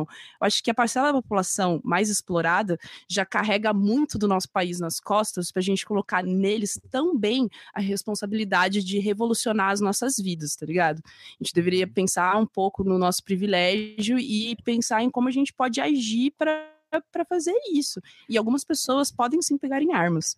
Mas durante a revolução. Eu concordo contigo, mas o momento do Brasil é guinado à direita. Por isso que eu prevejo que que vai aparecer agora o tiozinho da padaria que você falou, ele vai, ele não vai parar de fazer pão e ele vai dizer tinha que votar no Bolsonaro o Alckmin está preparado para ser presidente do Brasil. Cadê o José Serra? Que saudades dele. E eu prevejo tranquilamente um segundo turno em 2018 entre qualquer pessoa do PSDB que estiver lá contra um Bolsonaro. Eu, eu, eu, assim, se não tiver o Lula, porque daí o Lula daí muda tudo. O Ciro Gomes não vai. O, o, PS, o pessoal, seja quem for, não sei quem vai. Assim, seja o Freixo, seja Genro, não vai. Então, quem que sobra? Numa boa, sendo bem prático. Agora, sim, e eu não duvido nada que amanhã, quando der qualquer merda lá em Brasília, Temer renuncia. Eu não duvido que o Temer vai renunciar. Eu acho. Assim, uma carta em latim, provavelmente. Uma carta em Nossa, latim. Acho bem provável. Acho que aconteça ainda à noite. É. Estou querendo que aconteça hoje ainda. Eu acho muito provável. Eu acho que não vai ser nem aberto o processo de impeachment. Eu acho que vai ser renúncia mesmo. Essa é a minha aposta. E eu não duvido que vão colocar um cara de direita mesmo, só que que tenha um pouco mais, assim, por exemplo, Rodrigo Maia sem chance, né, cara? Ele não aguenta dois momentos, do, do, dois minutos assim, de porrada também. Agora, sei lá, um caiado da vida de repente começa a se mexer, não duvido que vai, vai atingir. Cara, o Brasil é um país conservador. A gente tem que colocar isso na mente. O Brasil é um país conservador, a gente está no momento, a gente viveu um, um, um, uma vírgula no, do governo do PT. Agora a gente voltou à normalidade. E é isso aí. E vai colocar um cara, um, um, um caiado. Cara, se o caiado começar a fazer videozinho, distribuir no Facebook e isso começar a, viralizar, mas pode ter certeza que esse cara aí começa a ganhar força. Eu não duvido de mais Posso? nada e só vai piorar. Diga aí, João. Então, é, eu vou ter que concordar discordando. Né? Eu sou conspiracionista e revolucionário. Eu não acho que existe forma nenhuma de consertar o corpo moribundo do capitalismo. O capitalismo é um câncer na sociedade, ele tem que ser extirpado para o bem desta sociedade. Outros sistemas análogos de dominação de elites pulularam por toda a Terra durante a existência humana inteira, e durante muito tempo era completamente impossível tirar o faraó, era completamente impossível tirar o César, era completamente impossível tirar o czar, era completamente impossível tirar o imperador. Durante muito tempo foi difícil acreditar que ia ser possível tirar o Führer. Uhum. Então, eu continuo falando que enquanto marxista, conspiracionista e revolucionário, a única, única solução possível, de fato, solução é a revolução. A revolução, ela tem diversas formas de acontecer, existem vários teóricos que trabalham de forma diferente. A Luísa falou de uma coisa que é a vanguarda. Você precisa de uma vanguarda revolucionária para cooptar a massa. Uhum. Formação de vanguarda tem como ser feito no Brasil? Tem. Tem muita gente que estaria disposta a fazer isso? Prefiro acreditar que sim. Nós, possíveis mártires vermelhos da revolução, somos muito. Uhum. Agora, concordo também com o Ivan que a situação hoje do grosso do proletariado é extremamente conservador. Uma das maiores invenções do capitalismo e que das que mais dá certo para sua manutenção é o pobre de direita. Uhum. Quem mantém a máquina funcionando são as milhões de pessoas que carregam as estruturas do, do poder com o seu sangue, o seu suor e a sua linfa. Muito mais ainda, enquanto a pessoa está passando 12 horas do dia batendo enxada e pegando o transporte público, três horas para ir, três horas para voltar, ela não tem o tempo que eu tenho de aprender russo e de ler Marx. Uhum vicissitudes da vida dessa pessoa são muito diferentes da minha. Para isso tem formação de vanguarda. Eu acho que um momento de excepcionalidade pode catapultar um momento revolucionário. A chance percentual disso acontecer vis-à-vis -vis a chance percentual de se manterem as estruturas oligárquicas no poder, ela é mínima. Jamais vou deixar de acreditar e lutar para isso. E é por isso que eu falo que a opção é luta luta. Por quê? O PT é um partido que se tornou um, um partido de de, de, causas mínimas. O PT ele abandonou todas as suas alas mais à esquerda, elas saíram e formaram o PSTU, depois formaram o PCB e depois, por último, formaram o PSOL. Por quê? Porque o PT optou por pelo o mínimo. A própria Luísa falou: eu estou cansada de receber migalha. Em qualquer negociação que existe dois lados que são completamente desproporcionais e o lado mais fraco já entra pedindo causa mínima, já entra pedindo o mínimo denominador, a chance dele ganhar nada ou migalhas é sempre gigantesca. Uhum. Porque eu acredito em políticas máximas para o povo. E as pessoas têm que entender que o fato de você conseguir fazer compras de luxo na Ricardo Eletro não te torna da mesma classe social do dono da Ricardo Eletro. O fato de eu poder comprar não sei quantos quilos de picanha da Friboi para o meu churrasco não me torna da classe social do dono da Friboi. O fato de eu poder financiar ao longo de 20 anos um imóvel não faz com que eu possa gastar 20 mil reais num jantar no fazano. E as pessoas têm muitas vezes a sensação que elas pertencem a uma classe a qual elas não pertencem. E é isso que a ideologia do sistema capitalismo faz de melhor. Uhum. Nós, marxistas revolucionários, a nossa função é conscientização do proletariado oportunidade que nos é dada, nós vamos fazer isso. Então, eu, por exemplo, ao contrário do Ivan, não consigo, dado uma situação de tipo, pô, você vai ter que comer merda, você prefere diarreia ou merda semipastosa? semipastosa. Pô, eu prefiro não comer merda. do que, tipo, semipastosa provavelmente é melhor do que diarreia. Uhum. Entendo perfeitamente. Você entende? Mas eu posso ser alimentado à força com tonelitros de merda diarreica num funil. Mas eu jamais optarei por comer a merda pastosa. Uhum. Não tem como. É então, é João e Luísa, como sempre, eu adoro ouvir vocês, justamente porque vocês sabem que vocês têm que eu não tenho. Vocês têm sonhos. Eu não tenho. Os meus sonhos foram foram destruídos já pela vida e por uma prestação de apartamento.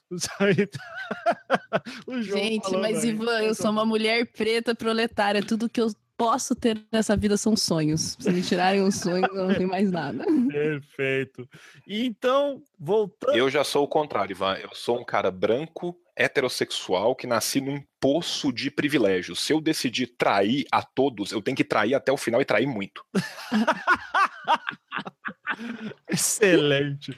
Então, gente, eu vou pedir, eu vou encaminhar para o encerramento aqui, né? Porque afinal de contas todos aqui estamos fodidos, precisamos acordar cedo. E, mas eu vou uh, voltar então ao tema Temer para a gente poder fechar, dizer o que que você, o que que Nostradamus aí aponta na, na, no espelho negro de cada um. Então, manda aí, Luísa, o que, que você manda? O que, que você acha que vai rolar? O que, que você acha que está acontecendo no Jaburu agora? e que, que, que decisões serão tomadas a partir desse momento? Meu, eu acho que o Toma vai, o, o, Toma, o Temer vai renunciar. Isso aí tá dado já. Acho que ninguém mere... ele não é obrigado a passar por isso. Acho que no fundo ele vai chegar a essa conclusão. Não sou obrigado a nada, entendeu? Não sou obrigado Michel, a ficar aqui passando tá essa humilhação. Colégio, porra, tá foda, né? não é obrigado a passar por essa humilhação toda. Então acho que ele vai renunciar e provavelmente vamos, né, provavelmente vamos ter uma eleição direta, a menos que a gente parta para o discurso da reforma política. Direta? Aí, acha que vai ter reforma, é, eleição direta? Você vai ter eleição direta a, a, a, médio prazo, mas, por exemplo, a gente pode pensar num adiantamento das, no, no, é, um adiantamento das eleições, isso eu já vi algumas notícias com relação a isso e tentar, nesse meio tempo, daqui até as eleições, de alguma maneira mudar o, o sistema eleitoral com a tal da reforma política. Então, eu acho que se, as pessoas, se o discurso começar a, a partir para esse lado, aí as antenas vão começar a ficar bem, bem, bem afiadas, porque realmente vai ser o golpe do golpe mesmo. Caso isso não se concretize, e provavelmente a gente vai ter uma eleição direta aí em que, sei lá, talvez o Dória seja o, o, presidente, não sei. Eu acho que eles precisam de alguém que seja carismático. Acho que o negócio é esse. Mas você está falando alguém... da eleição direta, Luísa, do povo. Indireta, desculpa, perdão. É. Indireta, é. tá, ok. Eu tava achando estranho, beleza. Indireta. É. Uhum. Perdão. É, a eleição indireta e porque eles precisam de uma pessoa carismática que entretenha a, humanidade enquanto as coisas acontecem, né? E que não se envolva muito nos escândalos que estão por vir, para que eles consigam controlar a narrativa e deixar o foco realmente no PT e, no que interessa, né? Então, eu não sei se seria o Dória, ou talvez, sei lá, às vezes um plot twist maior e, e o Ciro seja eleito por eleição indireta, vai saber, né? Se o mundo é doido, né? O Lula.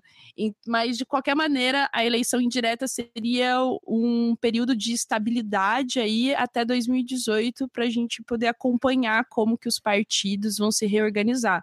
Daí agora, como a base né, partidária da direita vai se reorganizar no Brasil, isso aí é uma coisa muito interessante, né? Porque isso vai ser uma cisma muito foda na, na, na, organização do poder, né? várias figuras vão acabar sendo afetadas, e isso vai exigir uma reorganização. Então é bom que a gente preste atenção nisso também, né? Em como está sendo essa movimentação, quem está se aliando em quê, principalmente agora com essas próximas reformas que estão vindo por aí, né? É, de novo, incluindo e reforçando a reforma política que já está sendo discutida. Então, eu acho que a gente tem esses dois caminhos. O caminho da eleição direta, agora realmente direta, é, que nem eu falei, eu acho que teria que ser uma situação assim pré-revolucionária, porque pedir eleições diretas e acreditar nas eleições diretas eu acho muita loucura.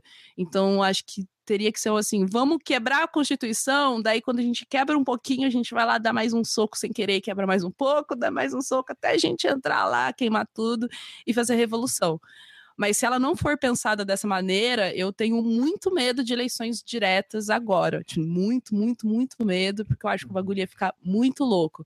Então, acho que se a esquerda realmente decidir assumir esse discurso, né, ela precisa ter bastante cuidado com o que ela está preparando aí, porque talvez Lula não seja o suficiente, e eu não falo nem no sentido de que talvez as pessoas não votem no Lula, porque eu acho que as pessoas votem no Lula mas é, eu, eu, talvez o Lula se, realmente seja preso nesse processo. As pessoas uhum. se desesperem e realmente prendam Lula.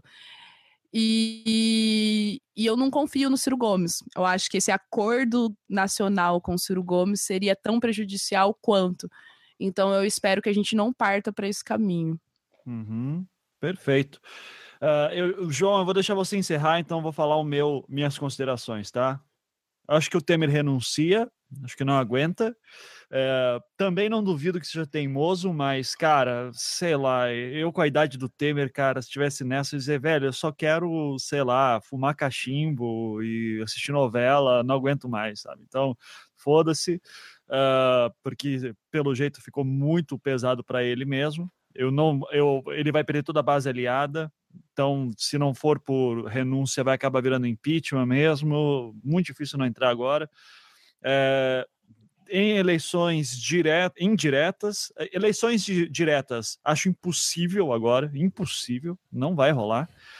E nas eleições indiretas, eu, eu tendo a pensar em dois nomes aqui. Uh, Renan Calheiros. Renan Calheiros. Que? Uh, Uhum. Você já roubou meu primeiro nome, não rouba é. o segundo, não. E o segundo é, ressuscitariam o Fernando Henrique, que seria Nossa. o nome, assim, que já foi ventilado isso ano passado tal. Seria um nome que tem uma certa imagem ok, entre, principalmente uma geração que não passou por ele, não lembra daquele segundo mandato horroroso. Uh, ficou marcado como o cara do plano real, isso independente de se é verdade ou não, é assim que o pessoal lembra dele. E uh, foi um presidente que parte, boa parte da direita tem simpatia, se não toda a direita, o pessoal do centro tem uma certa simpatia também, a esquerda, centro-esquerda, às vezes até fala assim, ah, não foi tão mal, assim, dos males o menos pior, e, e, e não está tão envolvido em corrupção no momento, então uh, é uma figura forte, que poderia dar uma certa estabilidade que o pessoal quer, não duvido que ele apareça então de novo, ressurja dos mortos, é, e se falassem de um Lula voltando, que eu acho muito difícil, mas se aparecesse, cara, eu ia dizer, é, de fato, uh, tá, tá, tá, é todo mundo uma merda mesmo, assim. Então, bom, mas eu acho muito difícil, acho que seria muito polêmico aí, tá? Então, eu, eu, eu aposto que, por incrível que pareça, que tem mais força aí, vai ser o Fernando Henrique. Uh, vamos lá, João, você. Ok, vamos lá. É, o que eu acho que. O que eu gostaria que acontecesse.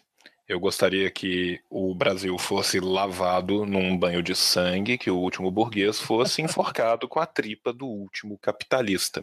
Eu gostaria de uma bandeira da União das Repúblicas Socialistas do Brasil, toda vermelha, e no meio, onde está escrito ordem e progresso, estivesse escrito ficar pistola e meter o louco. Esse é o meu sonho. O que, que vai provavelmente acontecer, né? Se eu, eu tomando o papel de mãe de Ná. Eu acho que o Temer vai renunciar por causa de pressão midiática que vai ser exercida principalmente pelo Grupo Globo, que já encabeçou esta campanha. Uhum. Eu acho que ele renunciando vão ser feitos impedimentos formais tanto ao Renan quanto ao Rodrigo Maia. Isso vai parar no Supremo, na mão da Carmen Luz, que vai chamar uma eleição indireta a ser feita em 60 dias. Esse período de 60 dias vai ser o período decisivo, porque nesse período ou a coisa degringola de vez, e aí a gente vai estar aberto a qualquer tipo de coisa, desde ditadura militar até guerra civil franqueada, ou as instituições burguesas vão conseguir manter as suas oligarquias e seu, as suas instituições funcionando minimamente, a gente vai ter eleições indiretas. Eu acredito na segunda possibilidade de eleições indiretas. Não é o meu sonho, mas eu acho que vai acontecer. João, eu desculpa, antes que você continue, Senhor. quando você está falando do Renan ser impedido, você sabe que ele não é mais o presidente do Senado, né? Que é o início é, sim, agora. Sim, não tem. É, tá o, o Lúcio, mas assim, o. Desculpa, é, o, o Lúcio também tem tem denúncia, né? Então, assim. Luz? Ah, João? Oi. Oi, está aí? É, você falou luz? Não. Não, você, fa... É, você falou. calma aí, Ivan, tá picando aqui pra mim. Tá picando aí pra você. Tá me ouvindo agora? Tá. Eita, tá... porra. E agora, tá me ouvindo? O Eunício que eu falei tem. Ah, o Eunício, tem. tá. O okay. Eunício também, ele tem. Eu acho que ele já tem denúncia contra ele, não tem? Formalizada? Não sei, não sei agora. não sei dizer. Tá. É, de toda forma, eu acho que vai descer na escala até o Supremo, ou se não, pelo menos, vai ser, chama, vai ser chamada eleição indireta. Em se chamando eleição indireta, eu acho que a gente tem dois nomes, e eu concordo com o Ivan no primeiro, Renan, e eu dou um segundo que é ainda pior, Gilmar Mendes. Eu acho que o Gilmar Mendes ia ser um nome de acordão, ele é um cara que teria Gente, que isso? super vontade. o Brasil? Super vontade de se eleger. Já houveram várias é, reuniões nos bastidores de Brasília onde já foi cogitado é, eleição indireta e o Gilmar participou de algumas delas. Então eu acho que um nome plausível é o Gilmar, além do, do nome do Renan, que eu acho que são os dois nomes que vão ser prováveis contra o negócio. É, o, eu estou tendo confirmação aqui que o Eunício já tem denúncia sim, então provavelmente vão ter impedimento dos dois e vai chegar na Carmen Lúcia. Uhum. Até porque se isso sai do legislativo e vai para o judiciário, o judiciário está super fortalecido nessa disputa midiática, ainda mais com a Globo atrás, fica muito mais fácil de chamar essa eleição indireta, mantendo todo o viés de olhem como a democracia funciona, olha esse Estado democrático uhum. de direito, que uhum. coisa linda, entendeu? Então, assim, é, tá, o, inclusive, o, um amigo meu está me falando aqui que a empresa dele é alvo de operação da PF. Eu lembro que eu tinha ouvido alguma coisa, então de fato tem. Denúncia, acho que ele também vai ser impedido. Vamos chegar em eleição indireta. Eleição indireta, aí eu acho que dá ou Renan ou Gilmar Mendes. FHC, você não acha uma possibilidade? Acho o FHC uma possibilidade. O problema é que o FHC ele tem zero ligações com corrupção agora, só que ele fez tanta merda na época de implementar a reeleição, e isso é tão fácil de trazer à tona de novo, sabe? Então, assim, você tem a privataria, ah, você tem vários livros que foram escritos, você tem vários materiais, sabe? É, é, é muito fácil de jogar essa merda no ventilador. Uhum. Então eu não sei até que ponto. É, eu, eu, eu, eu achei um nome plausível, mas eu apostaria antes em Renan e depois em Gilmar do que no, no FHC. Uhum. Sim. Sabe? Eu acho que o FHC poderia até, numa eventual presidência transitória dos dois, se fortalecer como nome para uma disputa contra o Lula. Eu não duvido nada de ver uma disputa FHC versus Lula de novo. Caralho, nossa, imagina. Gente, nossa, que túnel do tempo horrível. Que é o movi mais morte horrível de todas. Essa eu não duvido nada. O FHC sendo eleito indiretamente, eu acho que isso acabaria enfraquecendo as posições dele para a eleição posterior, entendeu? É um período muito curto, um período muito instável, altas merda dando errado para um cara que tem possibilidade real de depois disputar entrar. Essa eleição indireta é muito interessante para quem não vai continuar depois. Sim, verdade. Sacou? Então, assim, eu, eu, eu acho que o FHC ele diminui um pouco essa possibilidade dele nesse sentido. Que ele é um cara que, se não for continuar diretamente depois, ele vai ser o cara que vai comandar toda uma campanha depois. Então, se ele entra num momento, e é um momento de puta instabilidade, por exemplo, já é impeachment do Temer no Japão. A, a Bolsa Nikkei de Tóquio, ela, o fundo da Bovespa lá já caiu 9%. Cara. Nossa. Tá? A bolsa Nossa. mal abriu e o fundo da Bovespa no Japão, na bolsa Nikkei, já caiu 9%. O dólar vai Nossa estourar amanhã, cara. Ou seja, já é impeachment do Temer no Japão.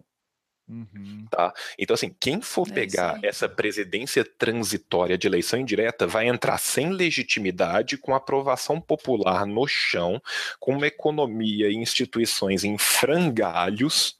Eu não acho que ninguém que queira e que tenha pretensões reais de se manter em cargo executivo posterior vai sair. Porque um cara como o Renan, a oligarquia dele é o bastante para manter ele em cargos do legislativo ad eterno.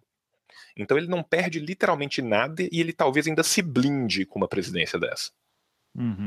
Mas, João, pergunta: você não acha que, por exemplo, uma pessoa que, em, nome de estabilizar o, o- a sociedade, eles freiem as reformas e deixem uma pessoa ali que possa concorrer a uma reeleição, que fala assim, ah, agora eu vou, vou deixar o país aqui nos eixos minimamente, tipo, eu peguei no caos, deixei um pouquinho nos eixos e agora vou só fazer a manutenção do meu trabalho. Você acha que não seria, não poderia acontecer isso, por exemplo? Eu acho que eles vão colocar, mas o que eu tô te falando é o seguinte: a situação do país como um todo. Imagina que você chega num país onde você teve dois impeachments em dois anos, uma eleição indireta, um crescimento econômico inexistente, um nível de desemprego que não era alcançado em décadas.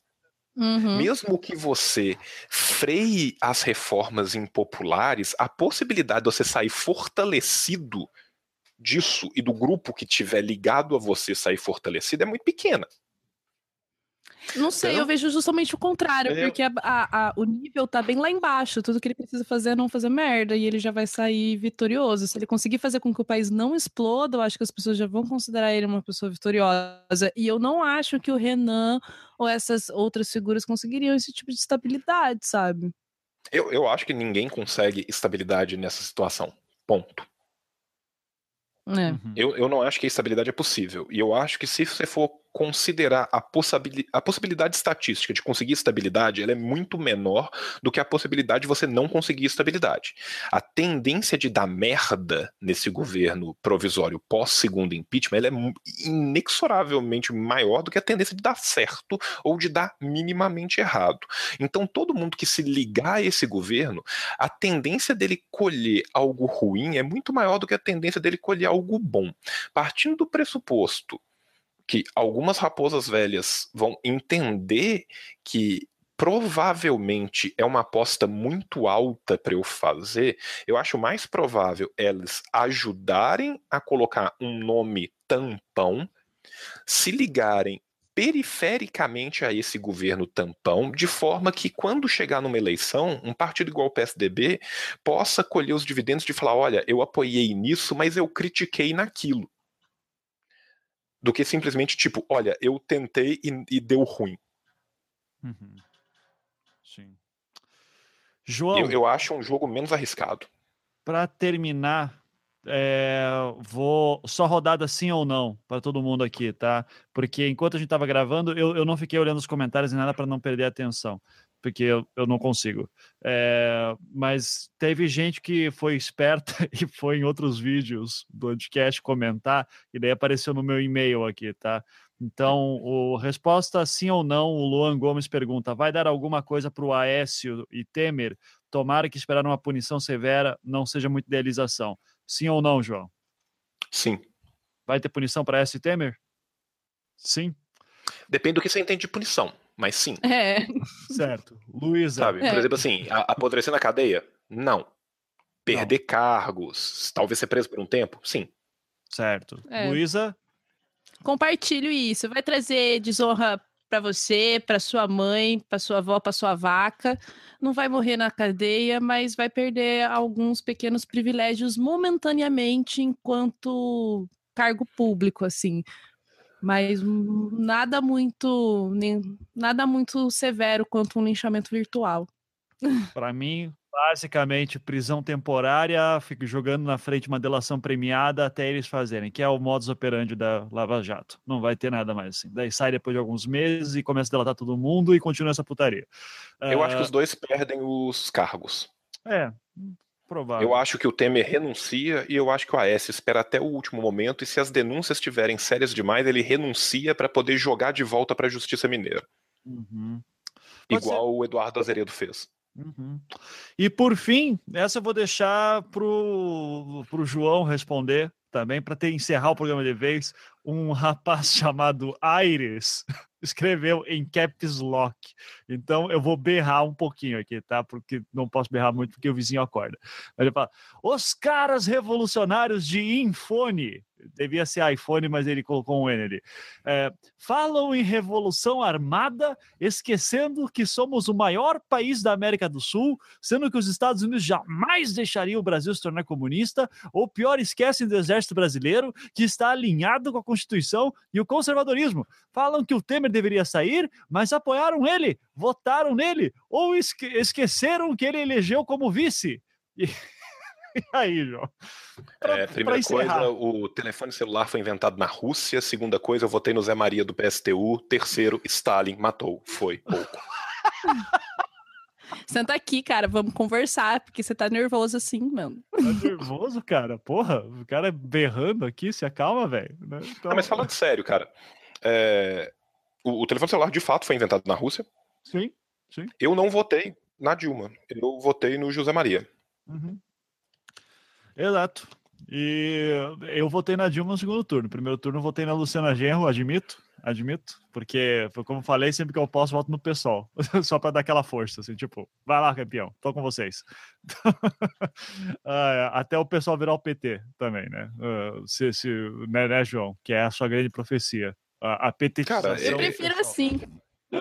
É, eu prefiro assim, vou ser bem sincera. Se todos fossem festivos como você, Ivan, a gente não tava na merda que a gente tá agora. As pessoas riem da esquerda festiva, mas eu acho que eu preferia a esquerda festiva que nem você do que certas pessoas que a gente vê por aí. Obrigado, Luiz. Obrigado. Então, gente, é isso. É, o, o obviamente, tudo está acontecendo ainda. Isso aqui é só para ter uma breve catarse aí, né, de tudo isso. Foi ótimo conversar com todos vocês. Agradeço. Chegamos num pico de 1.700 espectadores. Agora estamos em 1.400. Então, o pessoal realmente aí está desocupado. Né, e, espero que, que todos consigam acordar cedo para trabalhar e estudar. E, e queria deixar um beijo em todos os seus corações revolucionários, né? É, ou não, né? Mas é, é, democráticos, que seja, sei lá o que seja democracia hoje em dia. Eu só tô torcendo pra gente não chegar na Venezuela, assim, que, que tá foda um Maduro, né? Ah, mas fora isso, agradeço então novamente, meus queridos. Vou, vou encerrar a transmissão. É, dê- deem seus tchauz aí. Então, tchau, gente. Até mais. Tchau, tchau! Tchau, tchau!